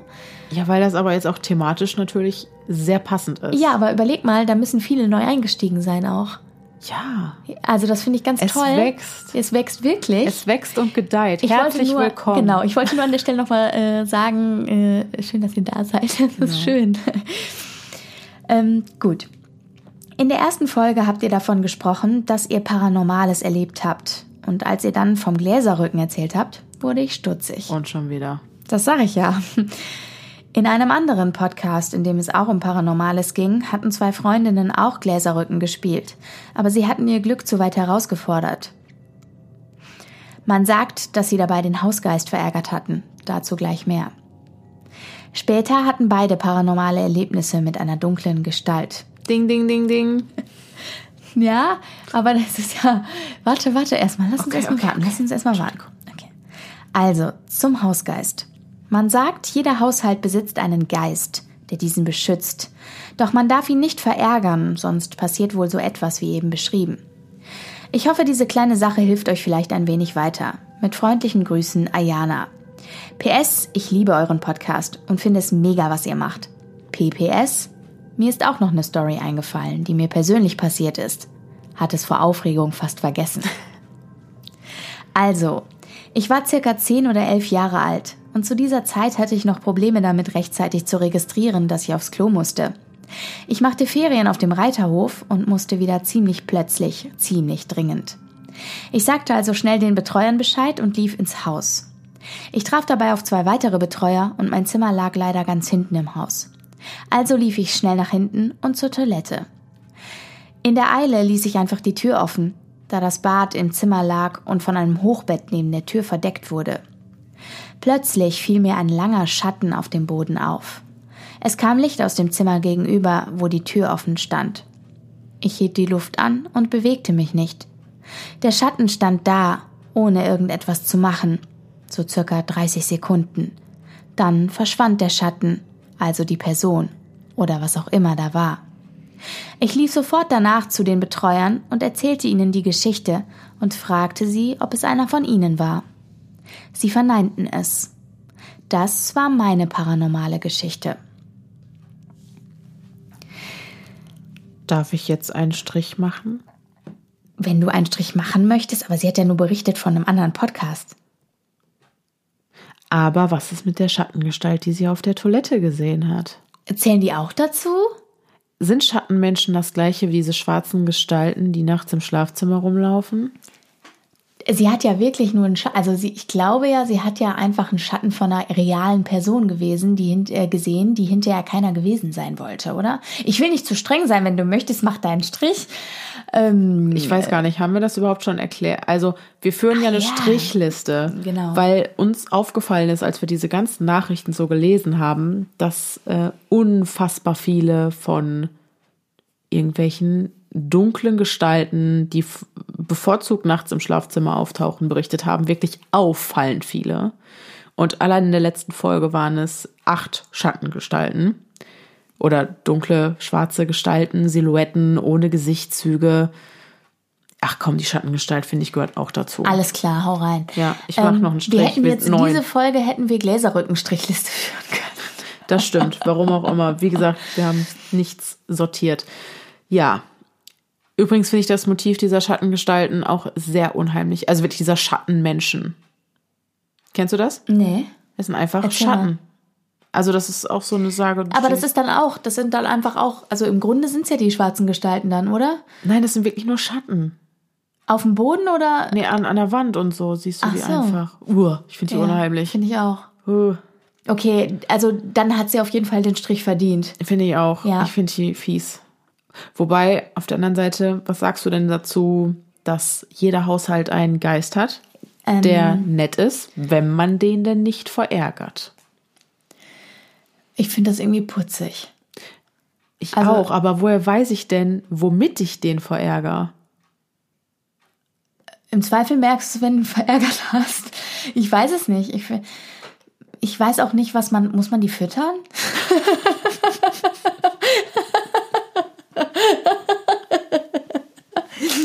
Oder so. Also in Thailand gibt es ja so Geisterhäuschen, wo Reis und Wasser, glaube ich, reingestellt wird. Ach so, Also- so wie so Opfertische oder so. Die werden da gefüttert. Okay, verrückt. Hm. Die, ähm, die Thais sind auch sehr äh, äh, abergläubisch, ne? genau. Und ähm, geisterfürchtig. Ja, sehr Spirituell. Mhm. ehrfürchtig, sage ich mal. Da ähm, habe ich auch viel mit Marisa drüber gesprochen. Die ist ja Halbthailänderin in der ersten Ach, ja, Folge. ja. Genau. Ja. Da sagt man zum Beispiel auch, nachdem jemand verstorben ist, dass der in den nächsten sieben Tagen nochmal zurückkehrt zur Familie. Und obwohl das ja eigentlich ein Familienmitglied ist und eine sehr vertraute Person, haben die unheimliche Angst davor. Und dann schlafen die mit ganz vielen Leuten in einem Raum für die nächste Woche, weil die so eine Angst haben, dass der Geist des Verstorbenen nochmal wiederkommt. Krass. Ja. Und das ist da halt, das finde ich halt auch immer so, wenn Leute das hier so verteufeln und sagen, Das ist alles Schwachsinn. das ist alles Schwachsinn und die lügen alle. Ja. In anderen Kulturen ist das das Normalste der Welt. Ich finde es auch so krass. Und überleg mal, das ist auch, ich glaube, das ist auch äh, ein Phänomen der westlichen Welt, dass man das so negiert alles. Ja. Und manchmal denke ich, wie gesagt, ihr kennt ja meine Meinung dazu, ich bin Verfechterin von alles ist mit allem irgendwie zusammen und wir sind, äh, wir sind nicht allein. Aber also ich, ihr wisst, was ich meine, ne? Und ich habe es jetzt zu Genüge gesagt. Ich will einfach nur damit sagen, dass ich manchmal denke, ähm, es tut uns eigentlich gar nicht so gut. Und ähm, also, dass wir das in der westlichen Welt so wegerziehen, auch äh, Kindern wegerziehen und selbst nicht mehr zugestehen, das zu spüren und auch Spiritualität zu spüren. Und ich glaube tatsächlich, dass die Menschen, die das für sich anerkennen, äh, vielleicht in der Gesellschaft, in der sie leben, ein bisschen friedvoller miteinander leben. Hm, Das könnte sein. Nur eine Theorie. Ja. Und ich persönlich halte Intuition für etwas sehr Wichtiges. Und ich glaube, dass die in unserer westlichen Welt, die ja doch sehr rational ist, Ja. extrem auf der Strecke bleibt. Ja, das kann sein. Ja. Also ich finde auch ein bisschen mehr, ja, nicht glauben, aber dass man ein bisschen Nee, in sich ja, hineinhorchen. off- offener ist, ein bisschen mehr in sich hineinhorcht und sensibel ähm, auf seine Umwelt reagiert. Ja. Einfach ein bisschen Ja. mehr, ja, ein bisschen mehr Sensibilität, ein bisschen mehr Genau. Feingefühl. Ein bisschen, bisschen auch. weniger denken und mehr fühlen. Ja. Vielleicht. Kann ich mir auch, Manchmal. ja. Äh, würde ich auch so unterschreiben. Auf jeden Fall vielen, vielen Dank für deine Geschichte, Ayana. Die nächste ist von der Anni. Und die hat uns auch, wenn ich das gerade richtig sehe, mindestens, ja, zwei Geschichten mitgebracht. Story Nummer eins. Meine erste Geschichte spielt vor circa neun Jahren, zu dem Zeitpunkt, als die Beziehung mit meiner ersten großen Liebe zu Ende ging. Ich war damals Anfang 20. Wir hatten uns für den nächsten Tag verabredet, aber ich wusste bereits, dass er nur vorbeikommen würde, um mit mir Schluss zu machen. Mir ging es sehr schlecht. Ich habe viel geweint und bin in der Nacht vor dem besagten Treffen dann doch irgendwann eingeschlafen. Am nächsten Morgen bin ich mit einem schmerzenden Kopf und verquollenen Augen aufgewacht und mit dem Gedanken, dass es heute zu Ende gehen wird. Ich schlug also die Augen auf. Es war schon hell und ich blickte aus dem Fenster. Dann gab es einen dumpfen Knall und vor meinen Augen zog sich ein Sprung durch die komplette Fensterscheibe von der einen Ecke zur anderen. Es war, als hätte sich die unfassbare Spannung, die in der Luft lag, in dem Moment entladen. Bis heute kann ich mir nicht erklären, was in diesem Moment passiert ist. Das Treffen mit meinem Ex-Freund verlief wie erwartet. Finde ich eine interessante, ein interessanter Vergleich mit der Energie, die in der Luft lag, dass die sich entladen Finde hat. ich auch spannend. So ein, ähm, ein, to ein tolles und auch ein sehr starkes Symbol. Auf jeden Fall. Könnte man, äh, könnte man ein Gedicht draus machen, finde ich. Also es ist so ein, äh, ist eine starke Metapher, finde ich. Auf jeden Fall, ja. Oder einen Song drüber schreiben. Oder so. Ja, ja, genau. Poesie. Story Nummer zwei. Diese Geschichte handelt von einer Schlafparalyse, was du ja auch schon in deinem Podcast behandelt hast. Ich war Mitte 20 mit einem Mann zusammen, den ich sehr geliebt habe, der aber auch eine sehr düstere und verschlossene Seite an sich hatte. Er war Ex-Soldat und auch in Afghanistan im Auslandseinsatz gewesen. Ich wusste, dass dort etwas passiert sein musste. Er hatte eine Narbe, da er angeschossen wurde, und ich wusste, dass er früher von seinem Auslandseinsatz zurückgekommen war. Was genau dort vorgefallen ist, hat er mir aber nie erzählt. Er hatte einfach diese Schwere an sich. Ich wache also eines Morgens in unserem Schlafzimmer auf. Es war Sommer und schon sehr hell. Ich öffne die Augen und sehe am Ende des Bettes zu meinen Füßen einen Schatten stehen. Es sah tatsächlich wie ein Schatten aus, nur eine zweidimensionale Silhouette, eine Art Scherenschnitt in tiefstem Schwarz. Ich wurde panisch und wollte mich im Bett aufrichten, konnte mich aber nicht bewegen. In dem Moment, als der Schatten auf mich zusprang, sich quasi über mich legte, schlug ich die Augen auf und die Silhouette war verschwunden. Das Zimmer und alles andere sah exakt so aus, wie ich es zuvor gesehen hatte. Das Gruseligste an der Story ist für mich die Reaktion meines Ex-Freundes, als ich ihm von meinem Erlebnis erzählt habe. Er fragte mich, wie sah die Gestalt aus, die du gesehen hast? Ich antwortete, irgendwie wie du. Denn die Statur und Größe meiner Erscheinung, dieses Nachtmaß oder was auch immer ich gesehen habe, war eins zu eins er. Seine Antwort darauf war nur, das wundert mich nicht. Er hat mir nie erklärt, was er damit meinte.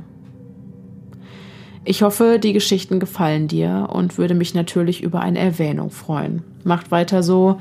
Ich liebe deinen, Schrägstrich euren Podcast und freue mich sehr über neue Folgen. Liebe Anni, vielen Dank für deine Geschichten. Ich darf jetzt erstmal Strich Nummer 10 auf, auf unsere jeden Fall guten Liste Gewissen. setzen. Und ich möchte gerne sagen, was zum Teufel ist los mit deinem Ex-Freund? Wie kann der das so in der Luft stehen Ich lassen? gerade sagen, Entschuldige das mal. hat ja jetzt schon nichts mehr mit einer Schwere an sich haben zu tun. Nee, Das ist einfach also eine komplett weirde Antwort. Ganz verrückt. Und was ist los mit ihm? Ich würde so gerne wissen. Hast du noch Kontakt zu ihm? Kannst du das noch rauskriegen?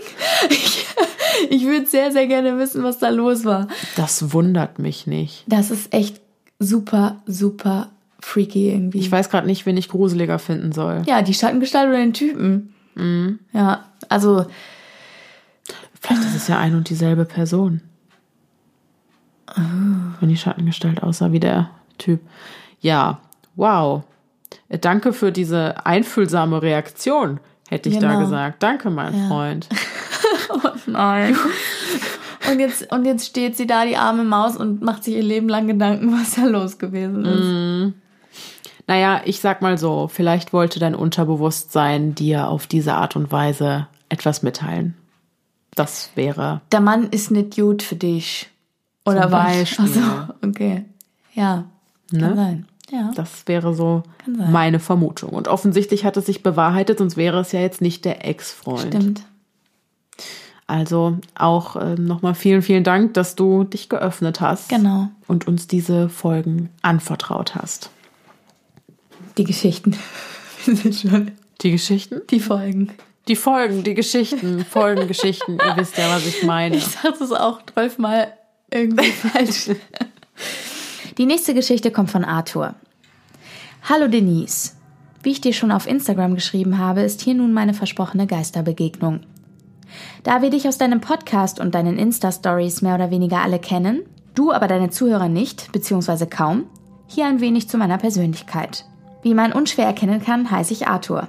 Ich bin 23 Jahre alt und Polizist. Davor war ich bei der Bundeswehr mit zwei Auslandseinsätzen. Ich treibe sehr viel Sport und mache fast alles, was man so im Outdoor machen kann. Vom Jagen bis hin zum Kajakfahren und so weiter. So, genug von mir. Alles fing am 11. November 2017 an. Am Samstag hatten wir noch Dienst, da wir von einem Übungsplatz zurückkamen und alles noch gesichert werden musste und so weiter. Als wir endlich Dienstschluss hatten, fuhr ich zu einer Freundin, die nicht weit weg von der Kaserne wohnte, weil ich mich dort mit ihr und meiner damaligen Freundin treffen wollte. Dort angekommen, haben wir uns einfach einen schönen Tag zu dritt gemacht. So verlief der Tag wie im Flug. Am Abend haben wir uns einfach eine entspannte Runde bei ihr daheim gemacht, gegessen und Filme geschaut. Doch aus der Entspanntheit wurde schnell Langeweile. Zum Hintergrundwissen, die beiden Mädels waren so wie ich auch bei mir am Standort stationiert und ebenfalls Soldatinnen. Uns war immer schnell langweilig, weil wir immer auf der Suche nach neuen Abenteuern waren. Daraufhin grübelten wir also, was wir so tun könnten. Meiner Freundin kam die Idee, wie es damit wäre, Lost Places zu besuchen. Gesagt, getan. Wir recherchierten direkt im Netz nach spannenden Lost Places. Mir fiel ein guter Kollege ein, der mehr als ich im Bereich Lost Places unterwegs war.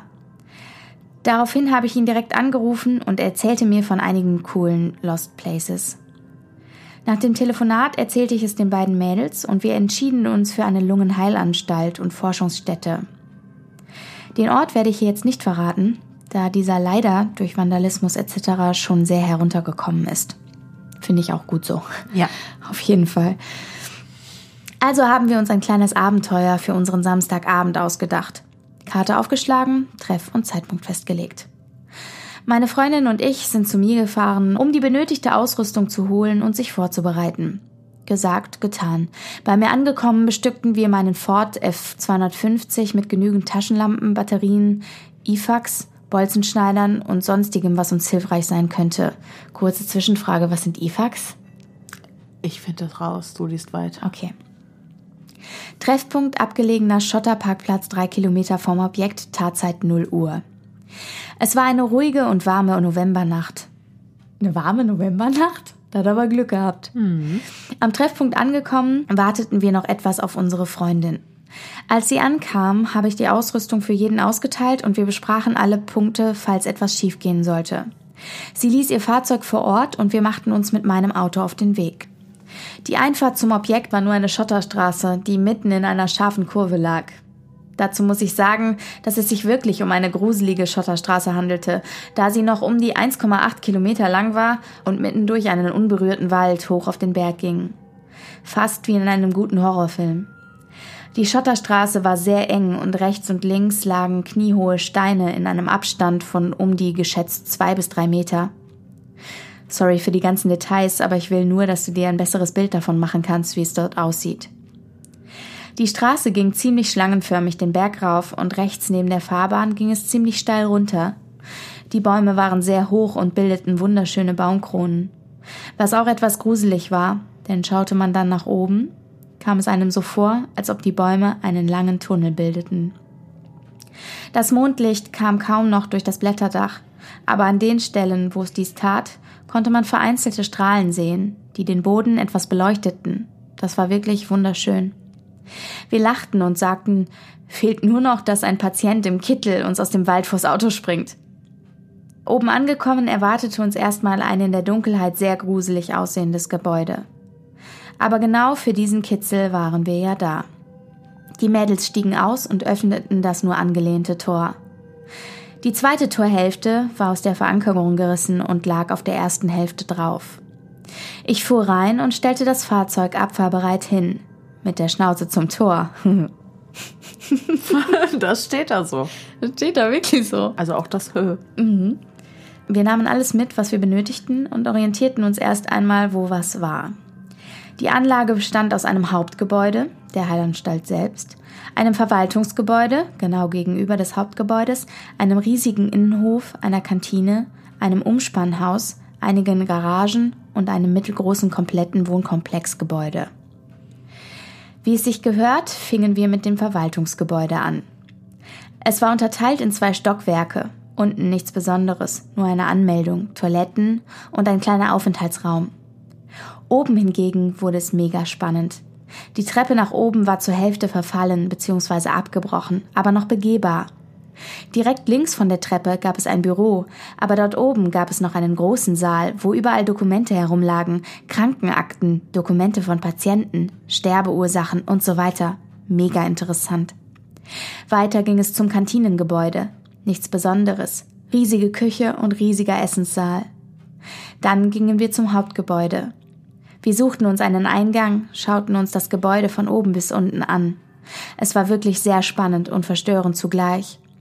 Es handelte sich um eine Lungenheilanstalt und Forschungsstätte, welche nach den 80ern zu einer Psychiatrie umfunktioniert wurde.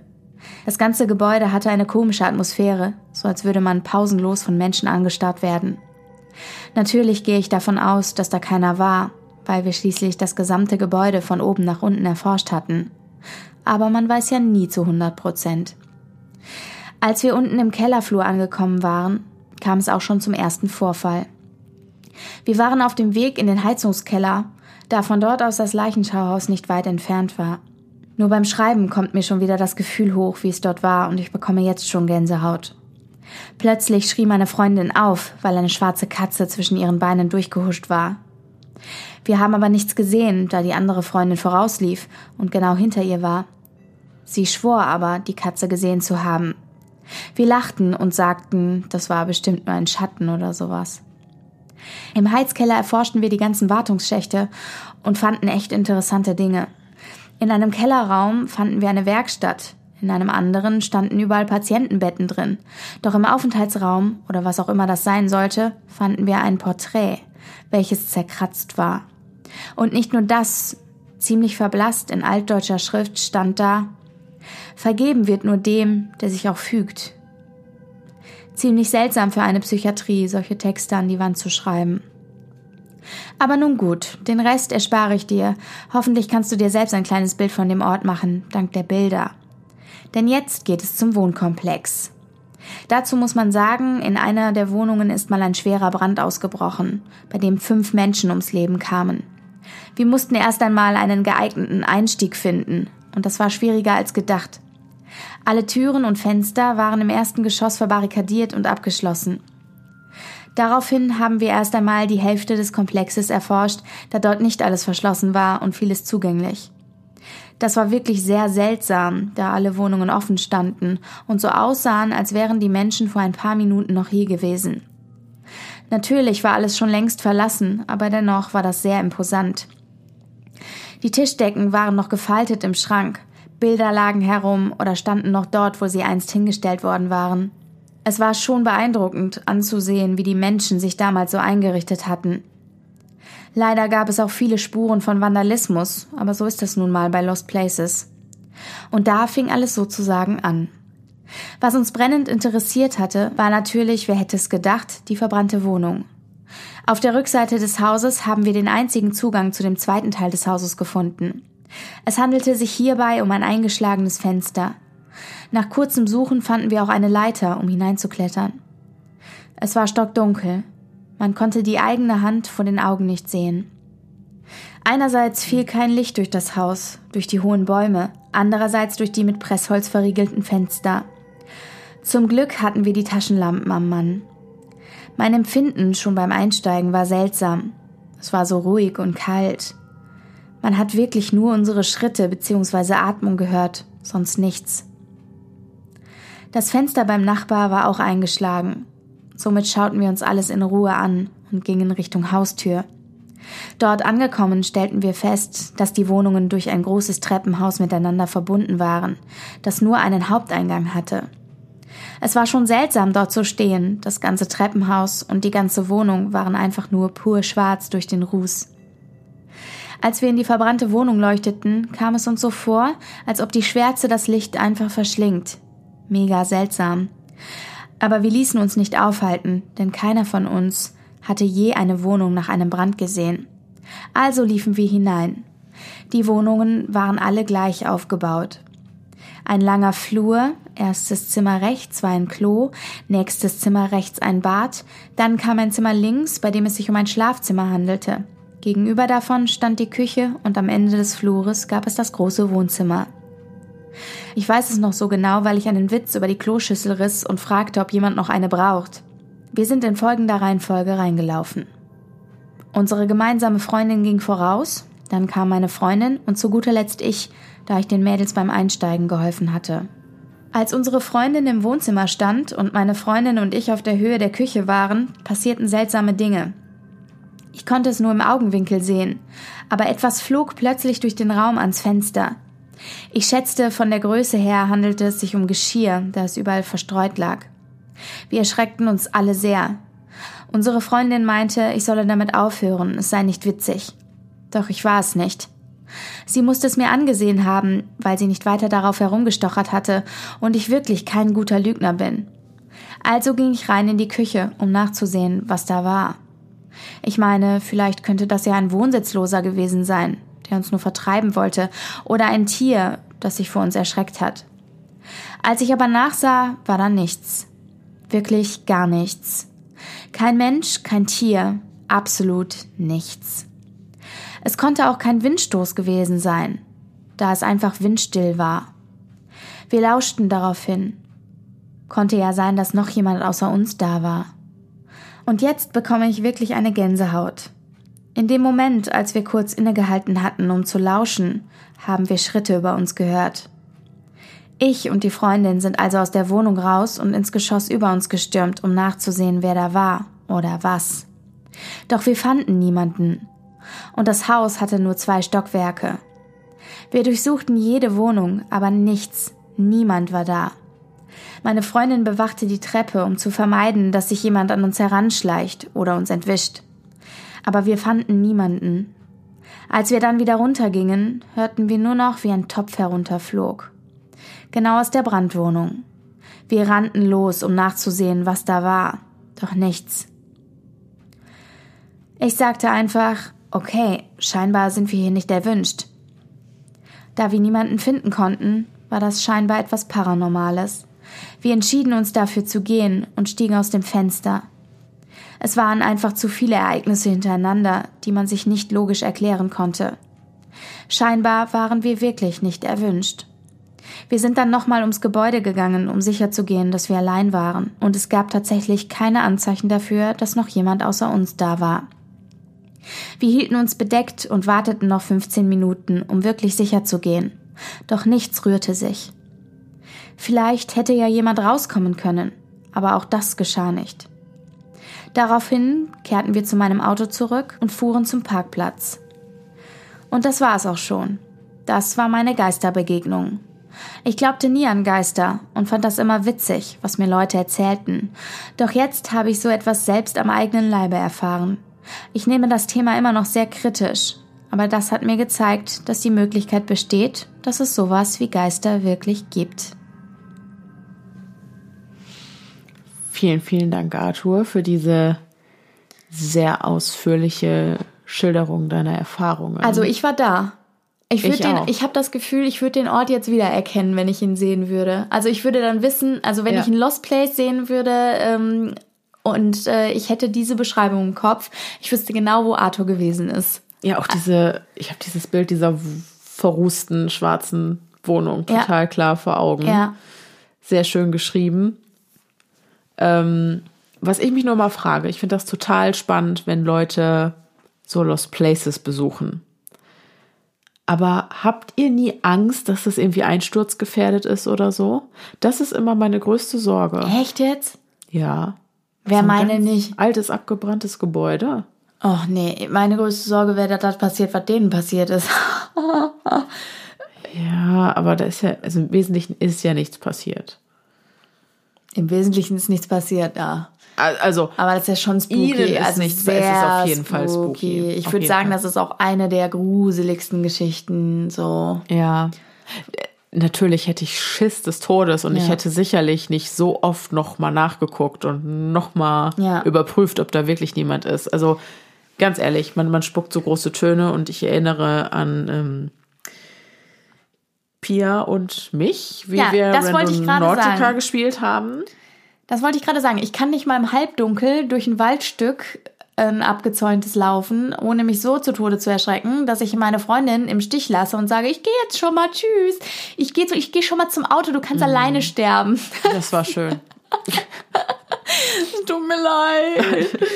Auf jeden Fall, ähm, ich hätte so eine Angst einfach. Ich könnte das überhaupt nicht. Was ich mich aber frage und was für mich die viel prägnantere Frage ist, woher kriegen die die Lost Places? Weil ich habe nämlich gedacht, man hätte so einen Kodex unter Lost Places Huntern sozusagen, dass man das nicht preisgibt, wo das ist. Genau. Und ähm, ich würde gerne, wirklich gerne wissen, wo sind denn die Bezugsquellen?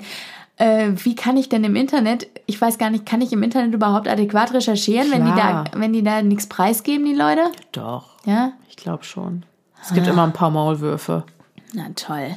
Finde ich ja auch wieder nicht so geil, ne? Ich muss halt ganz ehrlich sagen, auch wir waren kurz davor, einen verlassenen Ort zu finden. Und zwar habe ich im Nachhinein erfahren, ähm, auch von meiner Mama, Von der Motivation. von der Motivation, die erkannt hat, in welchem Waldstück wir da waren und das sehr gut kennt. Und ähm, ich weiß nicht, die, diejenigen, die das gesehen haben, erinnern sich vielleicht daran, ich habe so ein ganz altes Eisentor gefilmt. Dahinter befindet sich das Grundstück einer riesigen alten verlassenen Villa. Aber ist die denn verlassen? Ja. Weiß man's? Ja, Bist du sicher? die, die, die, ist schon total, die ist schon total zerfallen, also schon zugewuchert und hat Ja? keine Scheiben mehr und so. Die ist verlassen. Hui. Ja. Aber jetzt mal im Ernst, als ob wir da reingegangen wären. Nee, auf gar keinen Fall. Doch nicht in dem Setting. Doch Ja. nicht im, im Dunkeln, doch nicht. Und ich würde da halt eigentlich gerne, nee, im Hellen, also ich, ich, ich würde da gerne noch mal hin. Im aber- Dunkeln. Denise möchte da gerne übernachten, habe ich gehört. nein, nein, nein, nein, nein, nein, nein. Am helllichten Tag möchte ich da gerne noch mal hin, aber ich hätte dann trotzdem Angst, da reinzugehen, äh, weil wegen, dass das einsturzgefährdet ist vielleicht oder so. Ich bin nicht scharf darauf, von Schutt und Asche begraben zu werden. Mhm. Das halte ich tatsächlich ich für, äh, also das ist auf jeden Fall die lebensbedrohlichste Gefahr, die von so einem Naja, Ort ausgeht. Ich denke, man macht das ja auf eigene Gefahr, nicht wahr? ja, das stimmt. So war's. Und da bin ich mir nicht sicher, ob es mir das wert ist. Aber sehr mutig von euch, aber ihr wart Sehr ja mutig. bestens vorbereitet. Ja, jetzt mal ganz ehrlich, das waren drei Soldaten. Und wie tough waren denn die Mädels bitte? Ja. Dass die Freundin sagt, jo, alles klar, ich check hier die Treppe aus. Äh, ihr macht mal und guckt, dass, äh, Genau. wer da ist. Und ich sehe zu, dass mir hier keiner entwischt, wenn der über die Treppe entkommt. Und Halleluja. außerdem hatten die ja IFAX dabei, Was ist das, ja? Erste-Hilfe-Kits. Ach so. IFAX, Ach so, First Aid. äh, Moment, hier, äh, Individual First Aid Kit. Ah ja. Selection. Ah ja. Aha. Okay, Danke. wieder was gelernt. Danke, Google. Und danke, Arthur, für diese Genau. wirklich super gruselige Geschichte. Vielen Dank an euch beide. Die nächste Geschichte, die uns erreicht hat, ist von Vanessa. Stille liegt über dem Raum. Die Dunkelheit, die sich aufgrund der Sommerzeit erst spät über mein Zimmer gelegt hat, macht mich schläfrig. Stille und Dunkelheit, eine Kombination, die mir sonst den Schlaf rauben würde. Doch heute fühlt sich alles anders an. Ich bin ruhiger, die übliche Spannung in meinem Brustkorb, die sonst spätestens um Mitternacht auftritt, bleibt aus. Stattdessen überkommt mich der Gedanke, dass der folgende Tag einer der besten meines Lebens sein könnte. Geborgenheit macht sich in mir breit. Eine Weile liege ich da, das Gefühl genießend und die Stille in mich aufnehmend, die mein achterbahnfahrender Alltag mir vorenthält. Plötzlich ertönt ein Geräusch, ein Kratzen. Ein gänsehauterregendes Kratzen, das anfangs schwer einer Richtung zuzuordnen ist. Im ersten Moment halte ich die Luft an und balle gespannt die Fäuste unter der Decke. Doch dann folgt das sanfte, beinahe fragende Maunzen meiner Katze und ich kann die geschlossene Tür als die Richtung festmachen, aus der das Geräusch kommt. Urplötzlich wird das Kratzen zu einem angenehmen Gefühl. Meine Augen bleiben verschlossen und ich höre mein Herz in meiner Brust klopfen. Es folgt ein Moment Stille, dann spüre ich vier kleine Pfötchen an meinem Bein entlang hoch zu meinem Oberkörper laufen, ehe meine Katze sich dicht an meinem Hals zusammenrollt. Ich lächle. Sie strahlt wie gewohnt eine beinahe unerträgliche Hitze aus, aber es beruhigt mich, dass sie jetzt da ist, also bleibe ich ruhig liegen. Ihr Schnurren ist ein vertrautes Geräusch. Ich erinnere mich noch daran, wie der kleine Fellball damals auf meiner Brust gelegen hat, während ich Kindersendungen im Fernsehen angeschaut habe. Ruckartig schlage ich die Augen auf und setze mich hin. Die Tür ist noch immer verschlossen. Mein Herz beginnt heftig in meiner Brust zu schlagen und mein Blick richtet sich nach rechts, wo meine Katze vor meiner hastigen Bewegung aus dem Schlaf gerissen steht und mich aus ihren gelben Augen anstarrt. Unendlich langsam, als wisse sie, was mich beunruhigt, streckt sie den Kopf nach vorn und berührt meinen bloßen Arm mit ihrer Nase und schließt kurz die Augen, als wolle sie mich beruhigen und ein Kribbeln breitet sich in mir aus. Nach einem Augenblick ertönt ihr leises Maunzen ein letztes Mal, bevor sie von meinem Bett auf den Boden springt und mit trippelnden Schritten durch die noch immer verschlossene Tür hindurch verschwindet. Hastig knipse ich das Licht an und sehe mich um. In meinem Zimmer ist alles wie zuvor. Mein Blick fällt auf die Uhr. In einer Minute ist es Mitternacht. Ich schüttel mich, aus der Schläfrigkeit gerissen von dem, was gerade passiert ist. Wie lange ist meine Katze jetzt schon tot? Fünf, vielleicht sechs Jahre. Ich muss schlucken. Warum jetzt? frage ich in die Stille. Keine Antwort erwartend, lege ich mich wieder hin und starre an die Decke. Bis jetzt habe ich nicht an Geister geglaubt, zumindest nicht, dass sie Gestalten annehmen und sich so echt anfühlen können. Als ich mich nach rechts drehe, um meine Lampe auszuschalten, entfährt mir ein Schrei. Dort, direkt in der Mitte meines Zimmers auf dem Boden, sitzt jemand und schaut mich aus tiefen, schwarzen Augenhöhlen an. Wie vom Donner gerührt, starre ich der Person entgegen. Mein Herz schlägt mir bis zum Hals. Die alte Frau lächelt mich an. Das gänzliche Fehlen ihrer Augen schafft es nicht zu beeinträchtigen, dass sie sympathisch ist, so morbide und unwirklich es ihre Erscheinung auch machen mag. Ihr schwarzes Haar sieht kräftig aus und lässt sie jünger wirken, als sie ist. Erst als ich einen genaueren Blick auf sie zu werfen wage, erkenne ich, dass ich durch ihre Schienbeine hindurch den Blätterspiegel hinter ihr schwach sehen kann. Meinen Augen nicht trauend, hebe ich die Hand und ohrfeige mich selbst. Das muss ein Traum sein. Oder Einbildung. Die Geisterdokus und Serien auf TLC scheinen mir wohl doch mehr ausgemacht zu haben, als ich es von mir selbst zugeben will. Du bist tot, sage ich erstaunlich fest. Sie nickt und erhebt sich. Es fühlt sich nicht kalt im Raum an, doch der Raum an sich selbst fühlt sich anders an. Jünger, vertrauter. Was willst du von mir? frage ich und meine Stimme zittert nun doch ein wenig. Sie deutet auf die Gitarre auf meinem Stuhl. Ich kann keinen Finger rühren. Mein Körper fühlt sich an, als bestehe er aus Blei. Ich soll spielen? Erneut nickte sie, mehr zögerlich als bestimmt. Dann schüttelt sie den Kopf. Dabei wirkt sie seltsam steif. Noch immer wage ich es nicht, mich zu bewegen. Ich kann den Blick nicht von ihr abwenden, traue mir kaum zu, zu blinzeln. Ich soll spielen, aber nicht jetzt, versuche ich es, und dieses Mal lächelt sie breit und nickt sicherer. Dann, als wäre die gesamte Situation bloß Einbildung, löst die Frau sich vor meinen Augen auf. Den Rest der Nacht verbringe ich hellwach und mit eingeschaltetem Licht. Das war Vanessas Geschichte. Aber sie hat mir im Anschluss noch eine Mail geschrieben, um die Hintergründe ein bisschen zu erläutern. Hallo Denise, anbei sende ich dir die Geschichte von dem Erlebnis, das ich tatsächlich selbst hatte und immer noch nicht glauben kann. Um noch mal ein wenig Kontext zu der Story zu packen. Ich lebe in einem Haus, das über 200 Jahre alt ist und in dem nachweislich ziemlich viele Leute gestorben sind. Das Haus war eines der ersten in unserem Dorf und es gibt ein paar Geschichten über eine Frau, die stumm war und vor rund 100 Jahren mal hier gelebt hat. Da das Haus schon beinahe immer im Familienbesitz ist, ist sie wohl eine meiner Vorfahren. Das habe ich aber erst erfahren, als ich mit meiner Mutter über meine Erlebnisse gesprochen habe. Man erzählt sich, dass diese Frau ziemlich schwache Augen hatte und dadurch, dass sie eben Makel hatte, sehr unglücklich war. Das Einzige, das sie scheinbar wirklich zum Lächeln gebracht hat, war Musik insbesondere Gitarrenmusik und der Enthusiasmus von Anfängern, die dann eben nach und nach Fortschritte machten. Mit den schlechten Augen habe ich mir dann ein wenig die fehlenden Augen beim Geist erklärt. Ich habe erst vor kurzem angefangen, Gitarre zu spielen und war in einer Phase, in der ich so ein bisschen den Mut und Enthusiasmus verloren hatte. Außerdem hatte ich viele Albträume, daher eben dieses schlechte Gefühl nachts. Bisher habe ich eigentlich nicht an Geister geglaubt. Zwar finde ich den Gedanken, dass die Seele etwas Ewiges ist, schön, als auch der ganze Kram mit Reinkarnation und so, aber Tote waren bisher eben für mich bloß tot. Da sieht man mal wieder, wie schnell sich so etwas ändern kann. Ich hoffe auf jeden Fall, dass du Spaß beim Lesen und Vorlesen hast und wünsche dir einen schönen Abend. Vielen, vielen Dank für diese wunderschön geschriebene Geschichte. Das ist, war wirklich toll. Also dir ja. wirklich, wirklich toll geschrieben.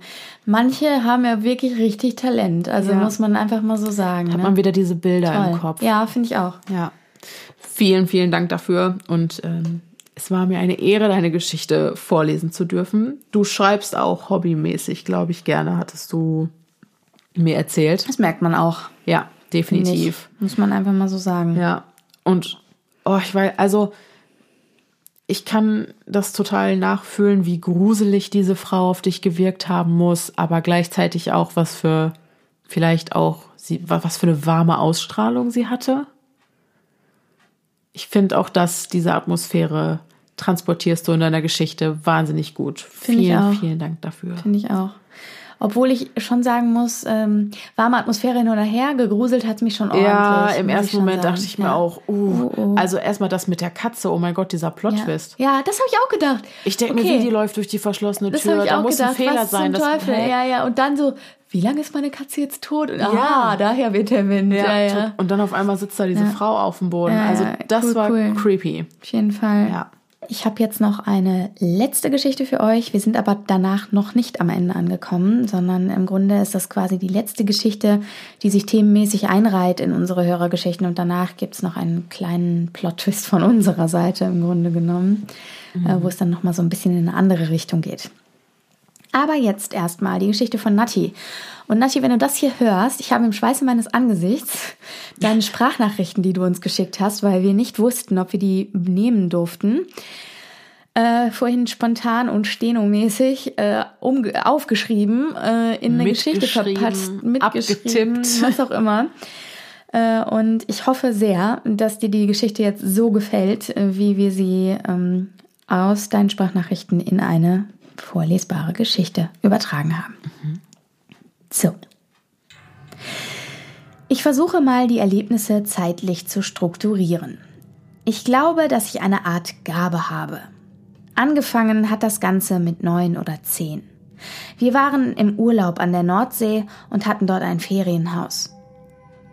Es waren überall Seen drumrum und halt das Meer.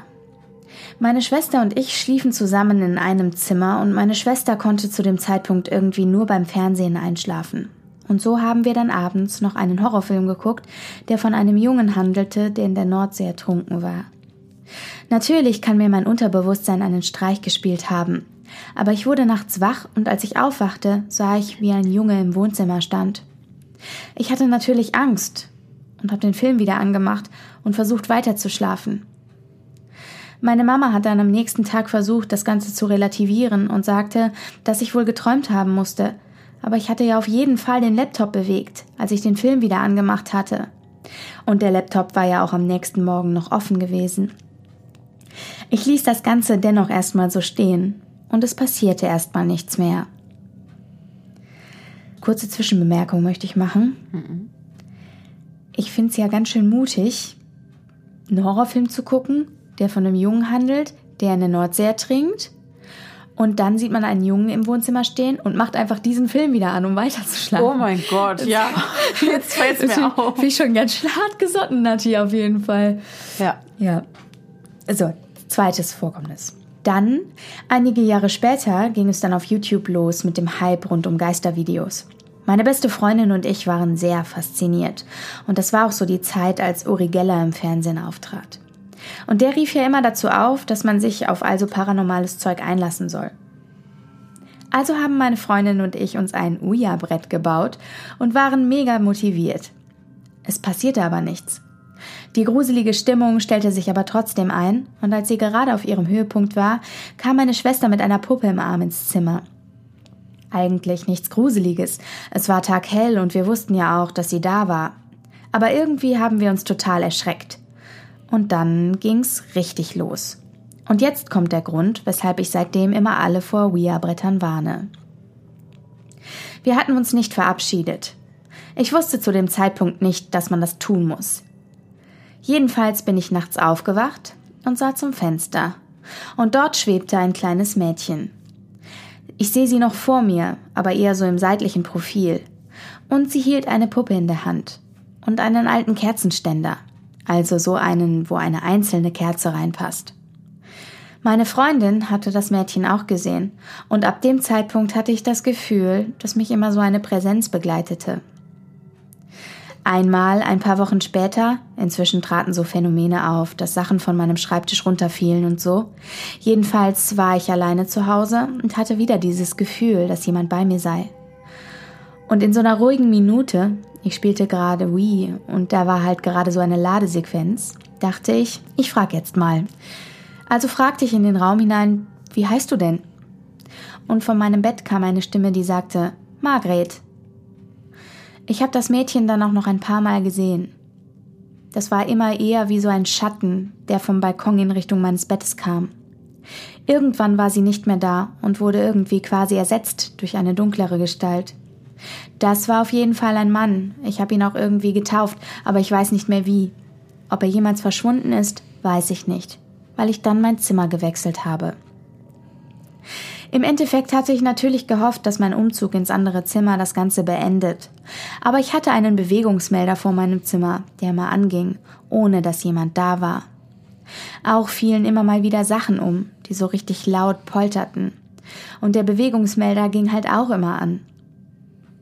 Mein Papa schob das mit dem Bewegungsmelder auf irgendwelche kleinen Tierchen. Also schaute ich jedes Mal nach, ob sich irgendwas vor dem Bewegungsmelder tummelte. Aber da war nichts. Was ich daran wirklich gruselig fand, war, dass die Intervalle, in denen der Bewegungsmelder anging, immer kürzer wurden. Vorher mal alle zehn Minuten, irgendwann dann jede Minute. Irgendwann zog ich dann von zu Hause aus. Und dann war erstmal so vier Jahre Ruhe. Bis ich dann 2018 mit meiner damaligen besten Freundin zusammenzog. In eine andere Stadt zum Studieren. Meine beste Freundin glaubte auch nicht an Geister, möchte ich dazu sagen. In der ersten Nacht ging es aber schon los. Ich hörte, dass in den Kartons in der Küche gewühlt wurde. Ich dachte mir nichts dabei, bis ich sie am nächsten Tag fragte, was sie denn da in der Küche so spät noch gesucht habe. Meine Freundin war verwundert und sagte, sie habe gedacht, dass ich in der Küche gewesen sei. Dabei blieb es aber nicht. Irgendwann versuchte jemand bei uns einzubrechen. Ich hatte mein Zimmer direkt neben dem Eingang und hörte nachts, wie jemand auf und ab ging und bei uns klingelte. Ich ging zu meiner Freundin ins Zimmer und weckte sie. In dem Moment waren die Einbrecher schon im Hausflur, wir konnten sie hören. Wir riefen also die Polizei, aber als die kamen, war niemand da. Die Haustür und die Hintertür waren verschlossen. Es gab im Grunde keinen Zugang zum Haus. Aber dabei sollte es nicht bleiben, denn dann ging's richtig los. Wir hatten einen Keller, zu dem nur der Hausmeister und der Klempner einen Schlüssel hatten. Der Klempner wohnte nebenan, war aber irgendwie nie da. Jedenfalls traten immer wieder Geräusche aus dem Keller auf. Es scharrte quasi an der Kellerdecke, also sozusagen unter unserem Fußboden. Ich habe auch ein Video von dem Geräusch und wie meine Katze darauf reagierte. Jede Nacht kam dieses Geräusch und wir fragten irgendwann mal den Klempner, ob er mal mit uns runtergehen könne. Und das Gruselige ist, dass genau an der Stelle, wo wir das Scharren immer gehört hatten, ein Loch war. Wie gesagt, der Keller war nicht zugänglich und ich kann es mir nicht erklären. Seitdem schliefen meine Freundin und ich nur noch gemeinsam in einem Bett. Und auch die Polizei hatte mal nach einem Notruf von uns den Keller aufgebrochen, aber niemanden gefunden. Wenn man jetzt logisch daran gehen wollte, hätte man den oder diejenige, der oder die das nächtliche Scharren verursachte, auch nicht finden können. Denn der Keller hatte so circa 1000 Quadratmeter und gehörte nicht nur zu unserem Haus, sondern zu dem ganzen Gebäudekomplex. Sowohl die Keller als auch die Dachböden unserer Häuser waren miteinander verbunden. Das heißt, auch die Typen vom vermeintlichen Einbruch, von dem ich vorhin erzählt hatte, hätten sich locker easy über den Dachboden, der übrigens auch im Gegensatz zum Keller nicht abgeschlossen war, über ein anderes Haus davon machen können. Wobei ich ja finde, dass auch der Gedanke, dass da reale Personen am Werk waren, die ganze Sache nicht weniger creepy macht. Aber der Versuch, da logisch ranzugehen, verfliegt inzwischen noch ein bisschen mehr. Denn nachdem ich meine Katzen weggegeben hatte, kamen weitere Geräusche dazu. Zum Beispiel hörte meine Freundin immer noch Kratzgeräusche an ihrer Tür, wie als wenn meine Katze, die inzwischen nicht mehr da war, in ihr Zimmer wollte. Ich dachte schon an Ratten in den Zwischenwänden oder so. Aber eines Nachts ging ich dann zu ihr rüber und es fiel ein Einhorn, das in ihrem Regal stand, herunter. Wir dachten nur so, okay, das ist echt creepy, aber dann ertönte ein lauter Knall aus der Wohnküche. Ich kann es kaum beschreiben. Am ehesten vielleicht so. Es klang so, als hätte jemand die Couch richtig ordentlich angehoben und dann runterknallen lassen. Wir konnten inzwischen wirklich kaum noch alleine schlafen. Und eines Morgens hörte ich die Tür und hörte die Schritte schwerer Arbeiterschuhe. Sie liefen durch den Flur in die Küche und wieder zurück, und die Tür ging wieder zu. Meine Freundin konnte noch nicht wach gewesen sein, sie schlief immer sehr lang. Ich schrieb ihr dann, ob sie wach sei. Und sie war wach, weil sie durch die Schritte aufgewacht war. Sie dachte, ich wäre durch die Wohnung gelaufen, weil ich etwas vergessen hatte. Nach diesem Erlebnis reichte es mir dann. Ich kaufte Salbei und säuberte die Wohnung damit. Danach hörte es auf. Der Klempner ist übrigens auch ausgezogen. Ich glaube aber, dass er die Geräusche nicht gemacht hat. Ich finde, die Geschehnisse sprechen für sich und ich denke schon, dass es auf unserer Welt Dinge gibt, die rational nicht erklärbar sind. Der Mörder ist immer der Klempner. Eigentlich ist der Mörder immer der Gärtner, aber ganz ehrlich, wenn es nicht, wenn es keinen Gärtner gibt, Dann ist es der Klempner. Ja, jetzt, sorry, aber in der Geschichte doch auf jeden Fall, oder? Oder? Boah. Ich finde den Typen Ganz so ehrlich, verdächtig. Der Der arme ist Mann. nie ne? da. Also, echt jetzt mal, Nati, ne? Der ist nie da. Der Mann ist nie da. Der wohnt nebenan und ist nie da. Und vor allem ist er dann nicht da, wenn das bei euch schart unten im Keller. Mhm. Jetzt würde mich nochmal interessieren, wo war das Loch? War das Loch auf dem Boden oder Was war das Loch an der Decke? Hat man geguckt, was in dem Loch ist? Äh, Ich habe das gar nicht so verstanden, dass da irgendwas verscharrt war. Nee, Ich habe einfach, einfach ein Loch, ne? ja gegraben, wie gegraben. Also die Frage ist ja, ob es auf dem Boden war oder an der Decke. Uh, Aber wollte sich jetzt jemand, so. wollte sich jetzt jemand in eure Wohnung buddeln oder was? Irgendwie. Keine Ahnung. Es ist total merkwürdig. Aber, Aber, ich fand auch, die, ähm, dieser Erfahrungsbericht hatte einen heftigen Klimax. Total mit der seichtesten Geschichte angefangen. Genau, und es wurde immer schlimmer, immer schlimmer. Und dann so Bäm und, und auch so realistisch. total, finde ich auch. Ja. Also, ähm, auch da ist, das ist wieder auch wieder so eine Geschichte, wo ich mir dachte, boah, wenn es sowas, äh, wenn nur die Hälfte davon wahr ist irgendwie, Was wir damit nicht sagen wollen, dass irgendwas davon nicht wahr ist. Nee, nee, um Aber Gottes Willen. Für aber die Kritiker. Für mich jetzt so, Mhm. die eigentlich nicht an Geister glaubt, ja? Also nur so. Und die sich, sagen wir mal, jetzt aus der Position von jemandem, der nicht an Geister glaubt und sich überzeugen lassen wollte. Mhm. So. Ja? Also, wenn Nati das wirklich so erlebt hat, was ich jetzt unterstelle, weil sie uns das ja so sagt, Mhm. dann gerate ich in Zweifel, ob es tatsächlich keine Geister gibt. ja. Das meine ich Wie einfach. gesagt, das stellt mein Weltbild ein bisschen auf den Kopf. Ja, genau. Eine von diesen Geschichten, ne? Ja. Ja. Leute, vielen Dank, Nati, auf jeden Genau, Fall. vielen, vielen Dank für diese ausführlichste Berichterstattung. Genau, von allen Seiten. Ja. Also es war echt Super ganz, spannend. ganz toll und super spannend. Ja. Und ich glaube, jetzt kommen wir zu einem Teil, der uns wahrscheinlich alle noch ein bisschen sprachloser zurücklässt als sowieso alles davor. Genau. Äh, Und ich glaube, da musst du als äh, Chefin mal das Wort ergreifen. Chefin, genau.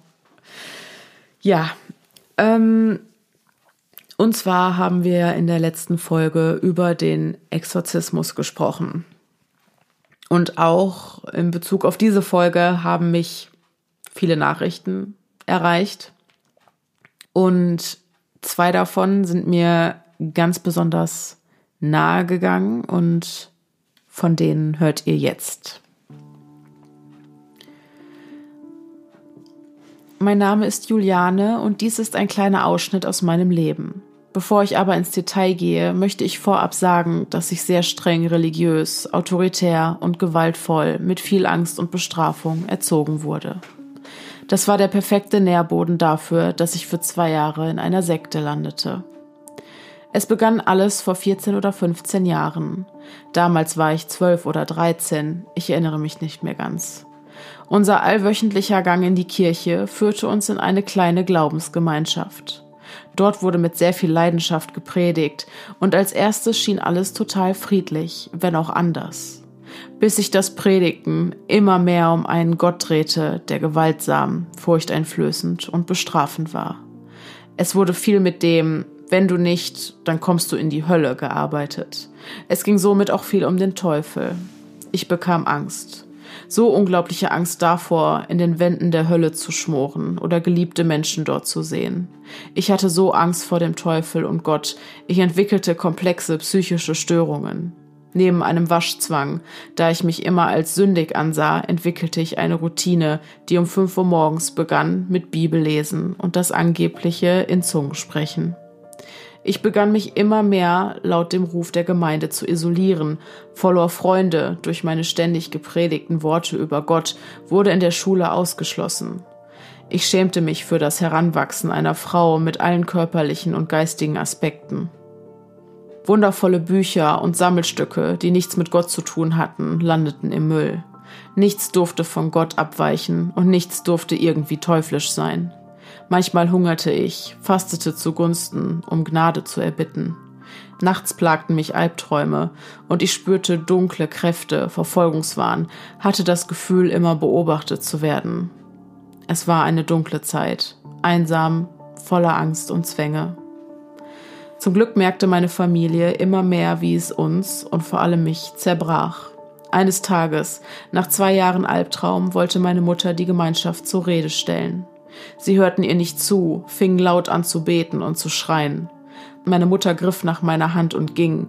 Das war der letzte Tag dort, aber nicht mein letzter im Kopf.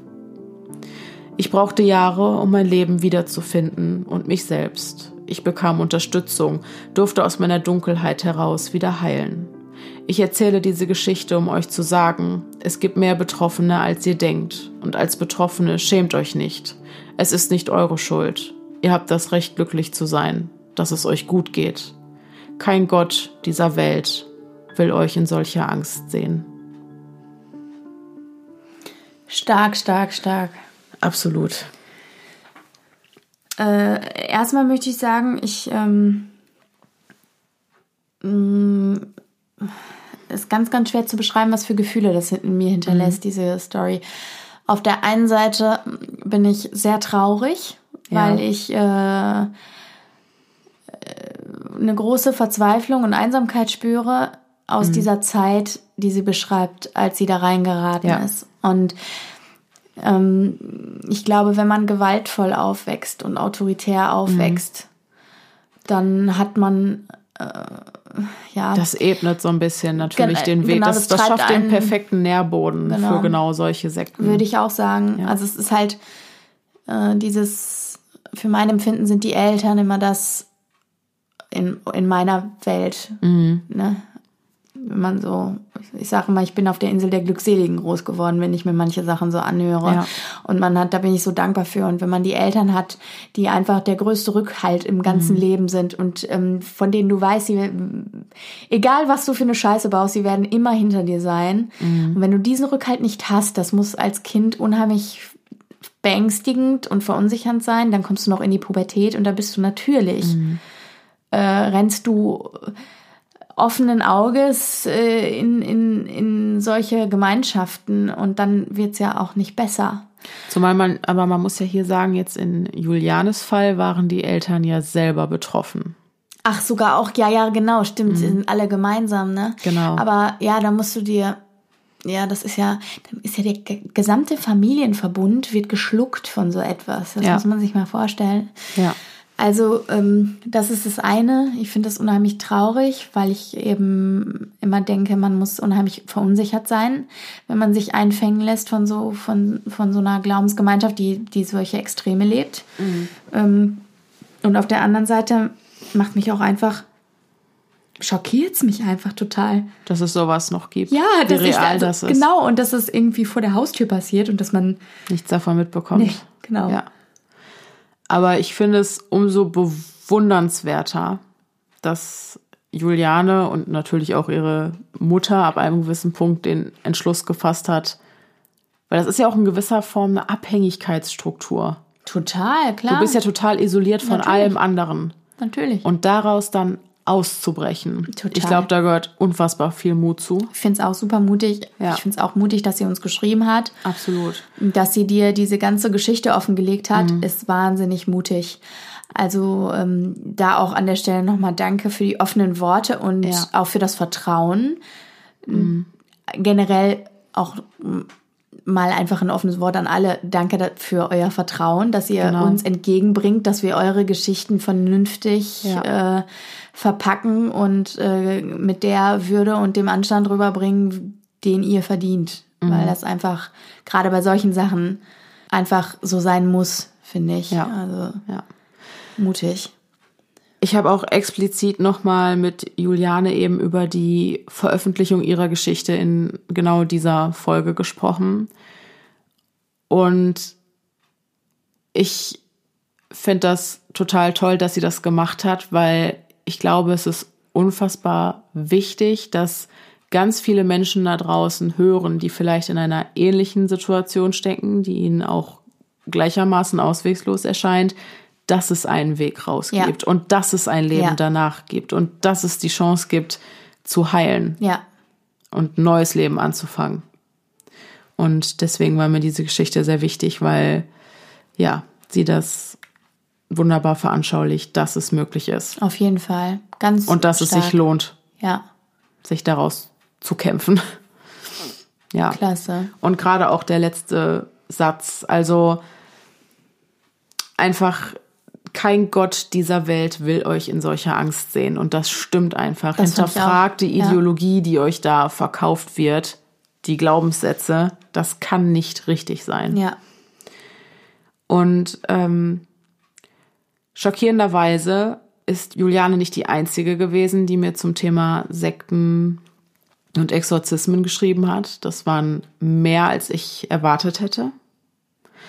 Und Also hat sich deine Vermutung bewahrheitet, die du geäußert hast Ja. in der Folge. ja, Dass du gesagt hast, du hast das Gefühl, ähm, es ist viel näher, als man glaubt und Ja. viel mehr, als man glaubt. Genau. Und ich muss auch leider sagen, also mir hat eine einzige Person geschrieben, die von, in Anführungszeichen sage ich mal, harmlosen Exorzismen berichtet in ihrer Glaubensgemeinschaft, die einfach ja so durchgeführt werden, dass man sich regelmäßig gemeinsam trifft und betet, um so Um die Seele reinzuhalten. Genau, um die. Seele reinzuhalten, Okay. aber ohne, ähm, äh, weiß ich nicht, am Bett fixieren, nichts essen, nichts trinken. Also hat damit gar nichts zu tun im Wesentlichen. Das war eine einzige Nachricht. Alle anderen, die mir geschrieben haben, schildern eher ja den Exorzismus, wie man sich ihn so vorstellt Wahnsinn. und wie er auch in, den, in der Folge von vorletzter Woche Wahnsinn. ja, praktiziert wurde. Eine weitere Betroffene ist die Anna und auch sie hat sich dazu bereit erklärt, ihre Geschichte hier in dieser Folge zu teilen, die auch wirklich kein leichter Tobak ist, das sage ich ganz klar. Nur hatten wir so ein bisschen die Hoffnung, ich meine, wir haben ja schon eine gewisse Reichweite und eine Plattform. Und ich weiß, dass Anna mit dieser Erfahrung nicht alleine ist. Und ich fände es halt super schön, dieser Gedanke, dass daraus aus dieser Folge etwas mehr entstehen kann, dass ihr euch untereinander vernetzen könnt, dass ihr euch über eure Erfahrungen austauschen könnt. Ich meine, man sagt auch immer so schön, geteiltes Leid ist halbes Leid. Und ich glaube, dass man sich gerade mit so einer Sache wie Exorzismen, die hinter verschlossenen Türen stattfinden, sehr einsam fühlen kann. Und die Chance, einfach so jemanden kennenzulernen, der quasi dasselbe erlebt hat, ist so unwahrscheinlich hoch. gering. Ja. Deswegen würde ich gerne dieses Mittel hier Toll, des ja. Podcasts nutzen. Ähm, wenn ihr ähnliches erlebt habt wie Anna, kommentiert unter dem Beitrag auf Instagram zu dieser Zu der Folge. Folge, ja. Dort findet ihr mich unter podcast.stimme im Kopf. Oder schickt mir eine Nachricht da, dann, wenn ihr das privat machen wollt, dann stelle ich so den Kontakt her. Oder aber ihr schreibt mir eine E-Mail an podcast.stimme im Kopf at gmail.com. Also gerne vernetzt euch untereinander. Ich bin gerne euer Mittelsmann. Finde ich total cool und auch super wichtig. Äh, ja, ich bin gespannt, was Mhm. Anna zu erzählen hatte. Ich leg mal los. Anna schrieb folgendes. Ich habe ein Feuermal. Das ist eine gutartige Hautveränderung, ähnlich wie ein Muttermal, nur rot und bei mir wesentlich größer. Mein Vater war sehr streng katholisch. Er war der Ansicht, mein Feuermal sei ein Zeichen des Teufels. Er hatte eine schlimme Krankheit, gab sich selbst bzw. mir die Schuld daran. Weil er mich nicht direkt umgebracht hätte, als er das Feuermal zuerst sah, habe er nun diese Krankheit als Strafe sozusagen. Ich musste immer lange Ärmel und hochgeschlossene Oberteile oder einen Schal tragen, auch im Sommer, damit bloß niemand das Teufelsmal sah. Ich kann mich an zwei Exorzismen erinnern. Bei einem war ich noch relativ jung, vielleicht fünf oder sechs Jahre alt. Bei dem anderen war ich ungefähr elf. An den ersten kann ich mich nur noch sehr schemenhaft erinnern. Beim zweiten ist das anders. Ich sehe die Bilder vor meinen Augen, als wäre es gestern passiert. Der dunkle Raum, die Menschen, das Weihwasser, die Kruzifixe. Und ich sitze gefesselt in der Mitte. Vor ein, zwei Jahren ist mein Vater an seiner Krankheit verstorben. Seitdem habe ich zumindest im realen Leben Ruhe vor ihm.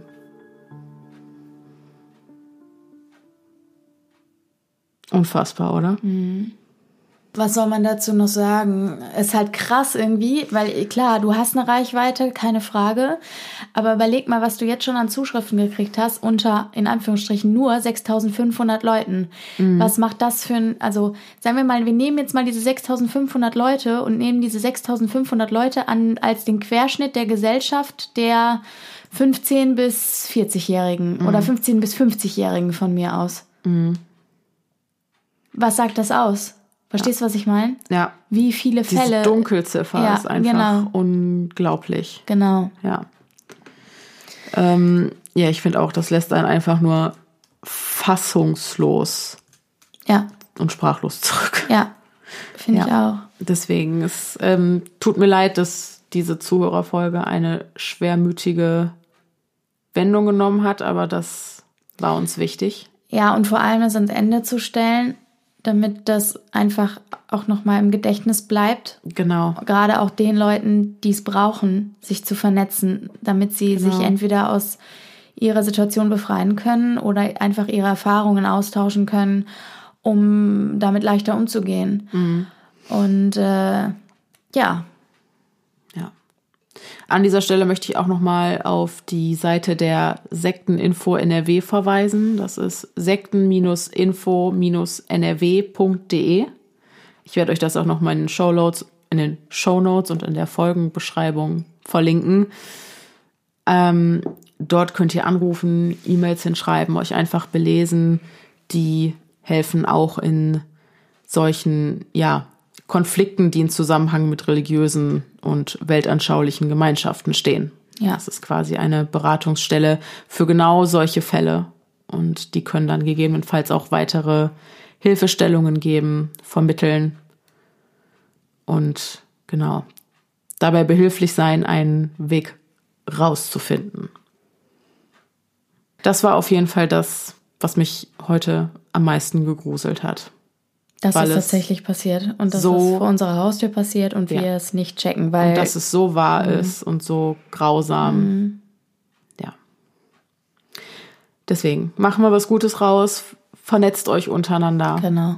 So machen wir das. Und auf Instagram werdet ihr dann auch noch einen entsprechenden Post finden. Entweder vernetzt ihr euch da einfach, indem ihr in die Kommentare schreibt, oder aber ihr schreibt mir eine Privatnachricht und dann gucke ich, dass ich so den Kontakt zwischen euch herstellen kann. Um jetzt aber noch mal ein bisschen den Bogen zu unseren unheimlichen paranormalen Erfahrungen zu schlagen. Ähm, ich habe noch ein kleines Schmankerl für euch zum Abschluss.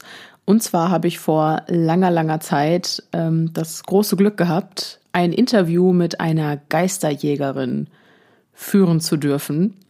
Das haben wir damals in Schriftform gemacht und erstmal habe ich es auch größtenteils, muss ich ganz ehrlich sagen, auch erstmal für mich gemacht, weil ich das einfach super, super spannend fand, mich einfach mal mit jemandem auszutauschen, der sich wirklich, ja, so intensiv und so regelmäßig damit beschäftigt. Und natürlich war ich auch neugierig auf die, ja, übernatürlichen Erfahrungen, die eine Person macht, die, wie gesagt, eigentlich ständig damit in Berührung kommt und welche Ansichten die Person vielleicht auch auf die Dinge hat. Das Interview haben wir jetzt nachträglich eingesprochen, allerdings hat Pia eben die Antworten vorgetragen und ich stelle eben die Fragen. Genau, und auf diese Art und Weise können wir auch euch daran teilhaben lassen. Und das Interview mit einer Geisterjägerin hört ihr jetzt. Wie erklärst du dir das Übernatürliche? Zum Beispiel, was genau ist für dich ein Geist oder eine Entität? Ich glaube nicht, dass es wirklich möglich ist, das Übernatürliche zu erklären. Gerade deshalb ist es ja das Paranormale, weil uns die wissenschaftlichen Beweise fehlen. Und eben das finde ich auch so spannend daran. In unserer Welt, in der Regeln existieren, die unumstößlich scheinen, gibt es scheinbar etwas, das diese Regeln ignorieren kann. Und so passieren eben unerklärliche, paranormale Dinge. Ich selbst versuche bei einem Vorfall erstmal alle mir möglichen Erklärungen zu finden. Geräusche im Wald sind normalerweise eben Tiere. In einem alten Haus gibt es eben Geräusche wie sich setzendes Holz oder knarzende Rohre. Ich glaube fest an das Übernatürliche, aber ich bin auch definitiv Skeptiker. Das widerspricht sich erstmal, aber ich denke eben, dass nicht jedes, zum Beispiel Geräusch, sofort etwas Paranormales ist. Glaube aber fest daran, dass einige dieser Geräusche eben definitiv etwas sein können, das man nicht wegerklären kann. Entitäten sind für mich in erster Linie Energien. Manche dieser Energien sind stärker, manche schwächer und einige sind bestimmt nicht einmal wahrnehmbar.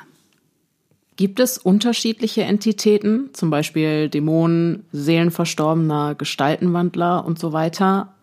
Wenn ja, wo genau liegen diese Unterschiede? Wie sind die voneinander zu unterscheiden? Da kann ich dir nur aus meiner eigenen Sicht berichten und dir das erzählen, was ich mir so denke. Nichts von dem, was ich schreibe, ist allgemeingültig. Es gibt viele verschiedene Meinungen darüber und auch etwas, das als bekannt angesehen wird, muss für mich nicht unbedingt so sein. Ich gehe da nach meinem Gespür, nicht nach irgendwelchen Artikeln, die irgendwer mal verfasst hat. Ja, ich glaube, dass es unterschiedliche Entitäten oder Energien gibt. Dämonen werden allgemein als Entitäten bezeichnet, die niemals einen menschlichen Ursprung hatten, sich aber gerne als Menschen, vor allem als Kinder zeigen, um Vertrauen aufzubauen. Ich kann von mir selbst nicht behaupten, jemals dämonische Energie gespürt zu haben. Die Seelen Verstorbener sind da für mich schon deutlicher einzuordnen.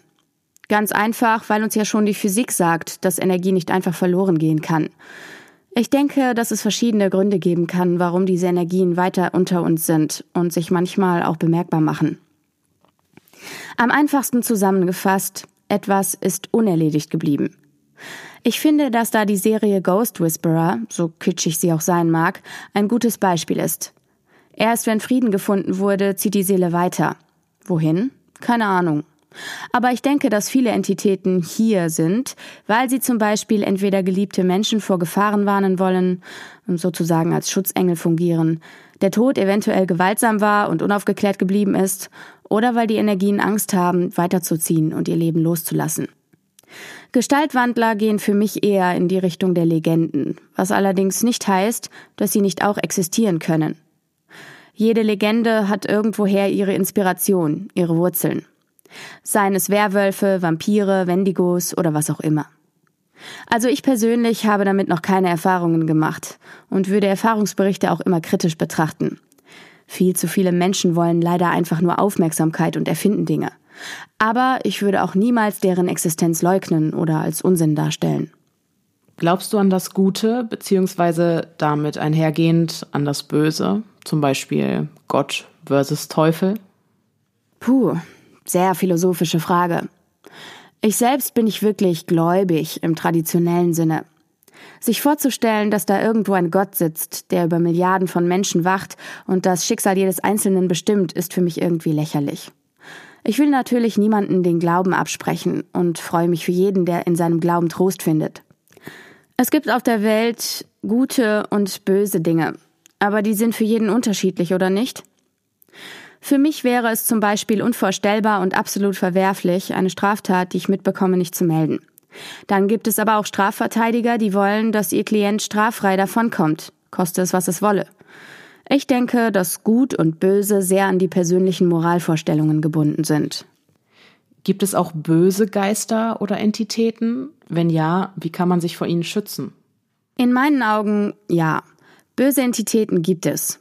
Solche, die den Menschen schaden wollen, aus welchen Gründen auch immer.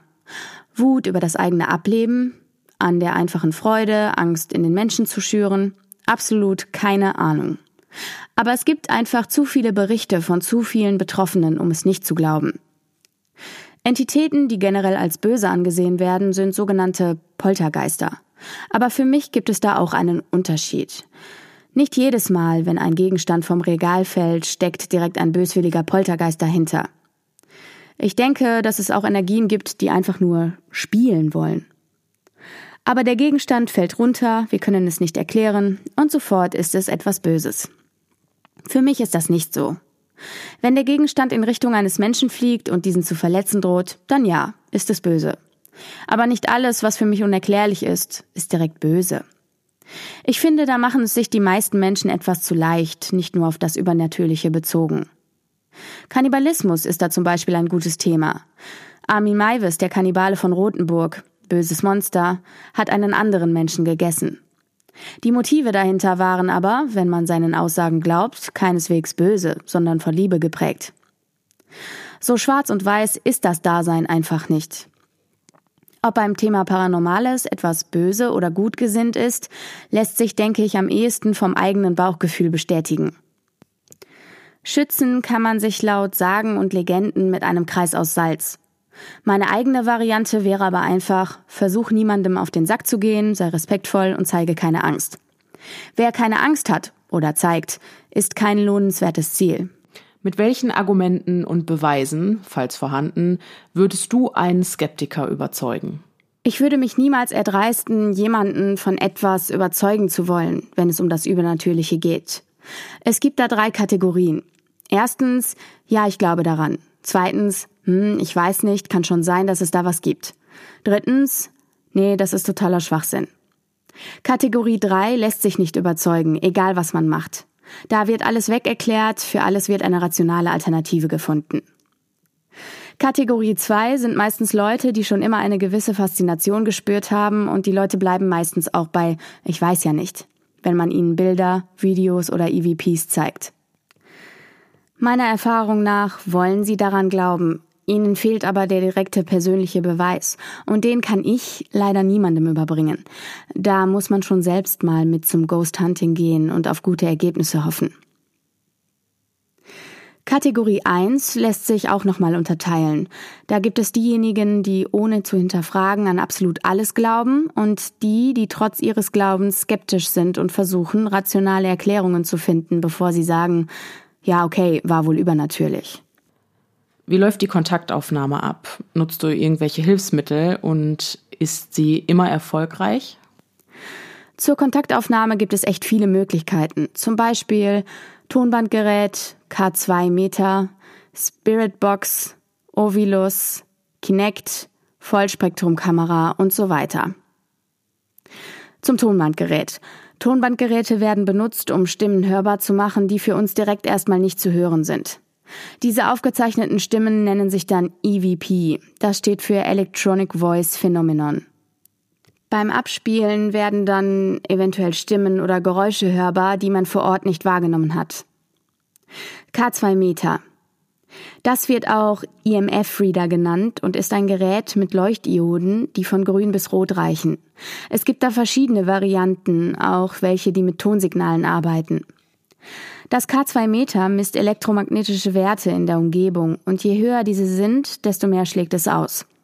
Technische Geräte geben solche elektromagnetischen Signale ab, müssen also als Störquellen ausgeschlossen werden. Wenn man also mitten im Wald steht und keinen technischen Schnickschnack bei sich hat und das K2-Meter plötzlich einen Ausschlag, dann ist das eventuell ein Kontaktaufnahmeversuch. Bei der Kommunikation mit Entitäten wird oftmals dabei ein Ausschlag als Ja gewertet und ein Ausbleiben des Ausschlags als Nein. Dann zur Spirit Box. Die Spirit Box ist ein Gerät, das Radiofrequenzen in Millisekunden wechselt und durch diese vorwärts oder rückwärts durchswitcht. Sollte man hier also Worte oder ganze Sätze verstehen können, so sagt man, hat eine Entität diese White Noise genutzt, um sich mitzuteilen. Oft ist das Gesagte schwer zu verstehen, aber der Vorteil ist, dass man konkrete Fragen stellen kann, ohne sich auf Ja- und Nein-Fragen beschränken zu müssen. Zum Ovilus. Das ist jetzt Copy-Paste, da ich kein Ovilus besitze. Die Quelle packe ich dir unten nochmal dran. Die Ovilus wandelt Umweltmesswerte in Worte um. Damit werden Worte und phonetische Antworten auf Fragen formuliert. Theorien besagen, dass Geister in der Lage sind, unsere Umwelt zu verändern, wie elektronische Frequenzen, Temperaturen, Magnetfelder und so weiter. Die Ovilus 4 nutzt dies durch die Verwendung dieser Frequenzen, um eine Antwort von einer vorgegebenen Wortdatenbank von mehr als 10.000 Wörtern zu wählen. Die Idee dahinter ist, dass eine übernatürliche Energie in der Lage ist, die Umgebung in der Weise zu beeinflussen, dass sie die Ovilus nutzt, um zu kommunizieren. Dann gibt's noch Kinect, ebenfalls Copy-Paste aus dem gleichen Grund. Die Kinect benutzt eine RGB-Kamera mit speziellem Tiefensensor und einem Infrarotlichtprojektor mit monochromem CMOS-Sensor, der alles als Punkte in seiner 3D-Umgebung angeordnet sieht. Diese Infrarotpunkte ermöglichen es der Kamera, Tiefe und Details wie ein Sonar zu sehen. Die dazugehörige Software kann Menschen erkennen, indem sie Körperteile, Gelenke und Bewegungen unterscheidet. Wenn auf dem Bildschirm ein personenförmiges Objekt angezeigt wird, das mit bloßem Auge nicht zu sehen ist, dann gibt es etwas, das im Infrarotbereich erkannt wird. Zur Vollspektrumkamera. Die Kamera filtert das für uns sichtbare Licht heraus und verstärkt das Licht in den Ultraviolett- und Infrarotbereichen. Ich selbst besitze nur ein K2 Meter, eine Spirit Box, ein digitales Tonbandgerät und etwas, das sich Lasergrid nennt. Das ist quasi wie eine Taschenlampe, die Laserpunkte streut. Man soll hierbei erkennen, wenn sich etwas bewegt und die Punkte blockiert. Ist schwer zu beschreiben, ich pack dir von den meisten Sachen, denke ich, noch Bilder dazu. Meiner Erfahrung nach ist absolut nicht jede Kontaktaufnahme erfolgreich. Deshalb bin ich immer super kritisch bei TV-Shows, bei denen alle Geräte direkt ausrasten. Oftmals kommt gar keine Reaktion oder nur eine minimale Reaktion. Die Kontaktaufnahme läuft bei mir generell erstmal so ab, dass ich mir zuerst das gesamte Gebäude bzw. Areal ansehe, um eventuelle Störquellen wie aktive Stromquellen auszumachen. Am wichtigsten ist mir persönlich allerdings festzustellen, ob sich irgendwo ein Mensch befindet, zum Beispiel ein Obdachloser. Weiß ich nicht, wer oder was sich alles um mich herum befindet, ist jedes Geräusch natürlich direkt suspekt. Ich glaube, wir sind da die Einzigen, die das so machen, aber wir haben festgestellt, dass Entitäten gerne mal Türen zuknallen, wenn keiner hinsieht, und sich dann zu fragen, welche Tür jetzt offen oder zu war, ist nervig. Also alle Türen auf, dann sieht man direkt nach einem lauten Knallen, ob es eine Tür war und wenn ja, welche. Bei der Begehung wird generell ein K2 Meter laufen gelassen, um eventuelle Hotspots ausmachen zu können. Dann geht es auch schon ans Fragen stellen. Einfache Ja-Nein-Fragen werden mit einem Ausschlag des K2-Meters beantwortet. Aber auch da kommt nicht immer eine Reaktion. Kommt eine Reaktion, bedanke ich mich erstmal höflich für die Kommunikation. Die Spirit Box kann extrem nervig sein und leider versteht man die Antworten selten direkt, aber trotzdem benutze ich sie gerne, da sie eine Möglichkeit gibt, Dinge mitzuteilen, nach denen ich vielleicht gar nicht gefragt hätte. Warum ist es so schwierig, an Beweise für das Übernatürliche zu kommen? Zum Beispiel in Form von Fotos oder Videomaterial. Da bin ich ehrlich gesagt total überfragt. Es ist echt so, dass die meisten Dinge passieren, wenn gerade keine Kamera mitläuft. Oft passiert es auch, dass technische Geräte anfangen zu spinnen oder Material sich von selbst löscht. Wäre ich eine Entität, hätte ich aber vermutlich einfach keine Lust darauf, aufgenommen zu werden und im Internet zu landen, damit dann jeder mein Zuhause stört.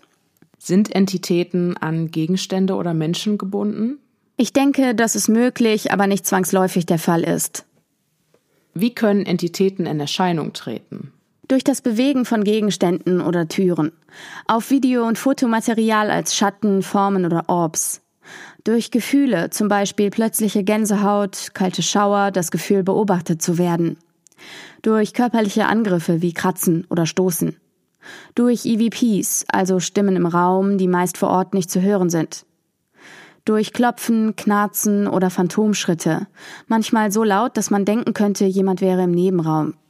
Selten auch durch FBA, Full Body Apparitions, also eine tatsächliche Geistererscheinung, die man vor sich sieht.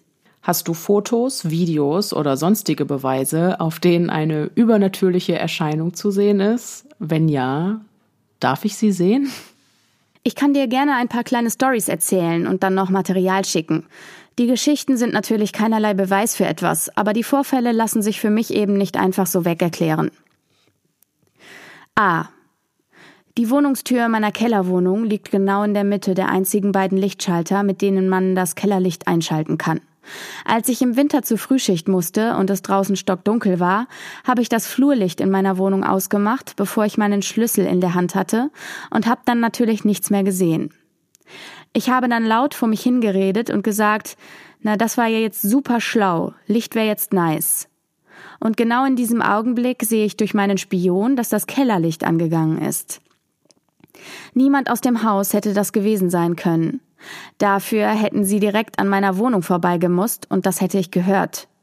Außerdem habe ich direkt danach die Tür aufgerissen und da war absolut niemand zu sehen. Ich habe dann gesagt, oh, okay, danke schön und bin zur Arbeit. B. Ich mache mein Badezimmerlicht immer aus, wenn ich zur Arbeit muss. Würde ich es vergessen, würde ich das sehen, sobald ich im Hof zu meinem Auto gehe. Naja, ebenfalls Winter, Frühschicht, ich bin ganz normal arbeiten gegangen. Und das Licht im Bad war ganz sicher aus. Im Dunkeln wäre mir sofort aufgefallen, wenn es angewiesen wäre. Als ich von der Arbeit gekommen bin, habe ich schon von draußen gesehen, dass das Licht im Bad plötzlich an ist. C. Bei einer Ermittlung habe ich gefilmt, wie ein Schatten meinen Weg kreuzt, der nicht von mir war. Das lässt sich bestimmt weg erklären, aber wir haben mehrfach versucht, die Situation nachzustellen und konnten es nicht erklären. Das Video kriegst du. D. Im Alter von 14 bis 17, circa, hat sich immer mal wieder ein Wesen zu mir aufs Bett gesetzt. Ich habe es nicht gesehen, aber deutlich gespürt. Das war aber irgendwer, der mir freundlich gesinnt war, denn das kam nur vor, wenn es mir gerade besonders schlecht ging. Danach habe ich mich irgendwie immer beschützt gefühlt. E. Ich hatte drei Wochen lang einen Handabdruck an den Fliesen meiner Dusche, der weder mit Wasser noch mit Putzmitteln wegging. Irgendwann war er dann einfach verschwunden. Ob ich das Bild noch habe, weiß ich leider gerade nicht. Ich lebe übrigens allein. Wenn es dich interessiert, kann ich dir guten Gewissens empfehlen, die Geisterakten auf Amazon Prime zu gucken. Das ist ein Ghost Hunting Team bei mir aus der Nähe, die äußerst professionell arbeiten und auch nichts dazu erfinden. Alles, was bei den Geisterakten vorkommt, ist für mich absolut realistisch und authentisch. Die Beschreibungen der Gerätschaften habe ich auch von deren Webseite geklaut. www.geisterakten.de slash FAQ da kannst du nochmal alles genauer nachlesen, wenn du möchtest. An dieser Stelle nochmal ein mega, mega fettes Dankeschön an Lutana. Ich hoffe, ich spreche den Namen richtig aus. Für dieses grandiose Interview. Es ist wahnsinnig informativ und ich finde, man kriegt so einen richtig guten Einblick in die Geisterjagd und die ganze Technik dahinter und ich, ich finde es einfach wahnsinnig faszinierend. So, jetzt kommen wir auch langsam wirklich zum Ende dieser Zuhörerfolge. Aber ich glaube, bevor wir uns verabschieden, will die Pia euch noch ein bisschen was über ihren eigenen Podcast erzählen. Genau. Bei mir im Podcast Pia liest gibt es Gruselgeschichten, äh, und zwar fiktionale. Also das heißt, ihr müsst nicht mit einem schweren Gefühl ins Bett gehen, weil es sich dabei nicht um echte Geschichten handelt. Außer tatsächlich äh, habe ich in letzter Zeit zwei kurze, echte Hörergeschichten, so wie die, die wir heute vorgetragen haben, bekommen und habe die auch in meinem Podcast immer samstags nach der eigentlichen Gruselgeschichte gelesen. Aber nichtsdestotrotz, wenn ihr Lust habt, euch fiktionale Geschichten anzuhören, wo ihr nicht mit einem schweren Gefühl ins Bett gehen müsst, weil ähm, ihr wisst, dass es einen wahren Hintergrund hat, dann schaut vorbei bei Pia liest und ähm, hört einfach mal rein. Und ihr könnt natürlich auch gerne meinem Profil bei Instagram folgen. Pia liest. Ganz einfach. Genau. Pia? Denise? Guck mal auf die Uhr. Das mache ich. Es ist 2.56 Uhr. Gleiches Geisterstunde. Geisterstunde. Yes. Okay. Die warte ich noch ab, also nicht bis vier, aber äh, ich gehe jetzt noch nicht sofort nach Hause. Um drei Uhr mache ich mich jetzt nicht auf den Weg nach Hause durch den dunklen Flur. Nicht? Nein. Okay. Okay. Wir zelebrieren jetzt die einzig wahre Geisterstunde. You name it. Genau. Nach. Wir haben Wow. um halb acht angefangen. Wow. Wir haben um halb acht angefangen. Wir haben Pausen zwischendurch gemacht, muss man sagen. Ne? Ah, ja, eine. Die war zwar länger. Eine Stunde, ja. Ja. Ach Sa- ja. ja. Ach du Scheiße. Ja. Sagen wir nach ähm, ja, sechs Stunden Aufnahme. Ja, Läuft. Und genauso fühlen wir uns jetzt auch. genau. Also, Ich bin, äh, ich sag Tschüss. genau, die Pia sagt Tschüss. Ich rufe euch nochmal dazu auf, euch untereinander zu vernetzen. Schreibt mich an, ich stelle Kontakte her. Und genau, wir hören uns das nächste Mal am 31. Denn da hat der Podcast Geburtstag. Wir veröffentlichen unsere 20. Folge eigentlich, wenn das hier kein Zweiteiler geworden wäre. Das heißt, es wäre auch ein Jubiläum. Und wir haben eventuell was Spannendes geplant. Also hoffe ich, dass wir uns da auf jeden Fall wieder hören. Bis dahin, bleibt sicher. Es ist gefährlich da draußen.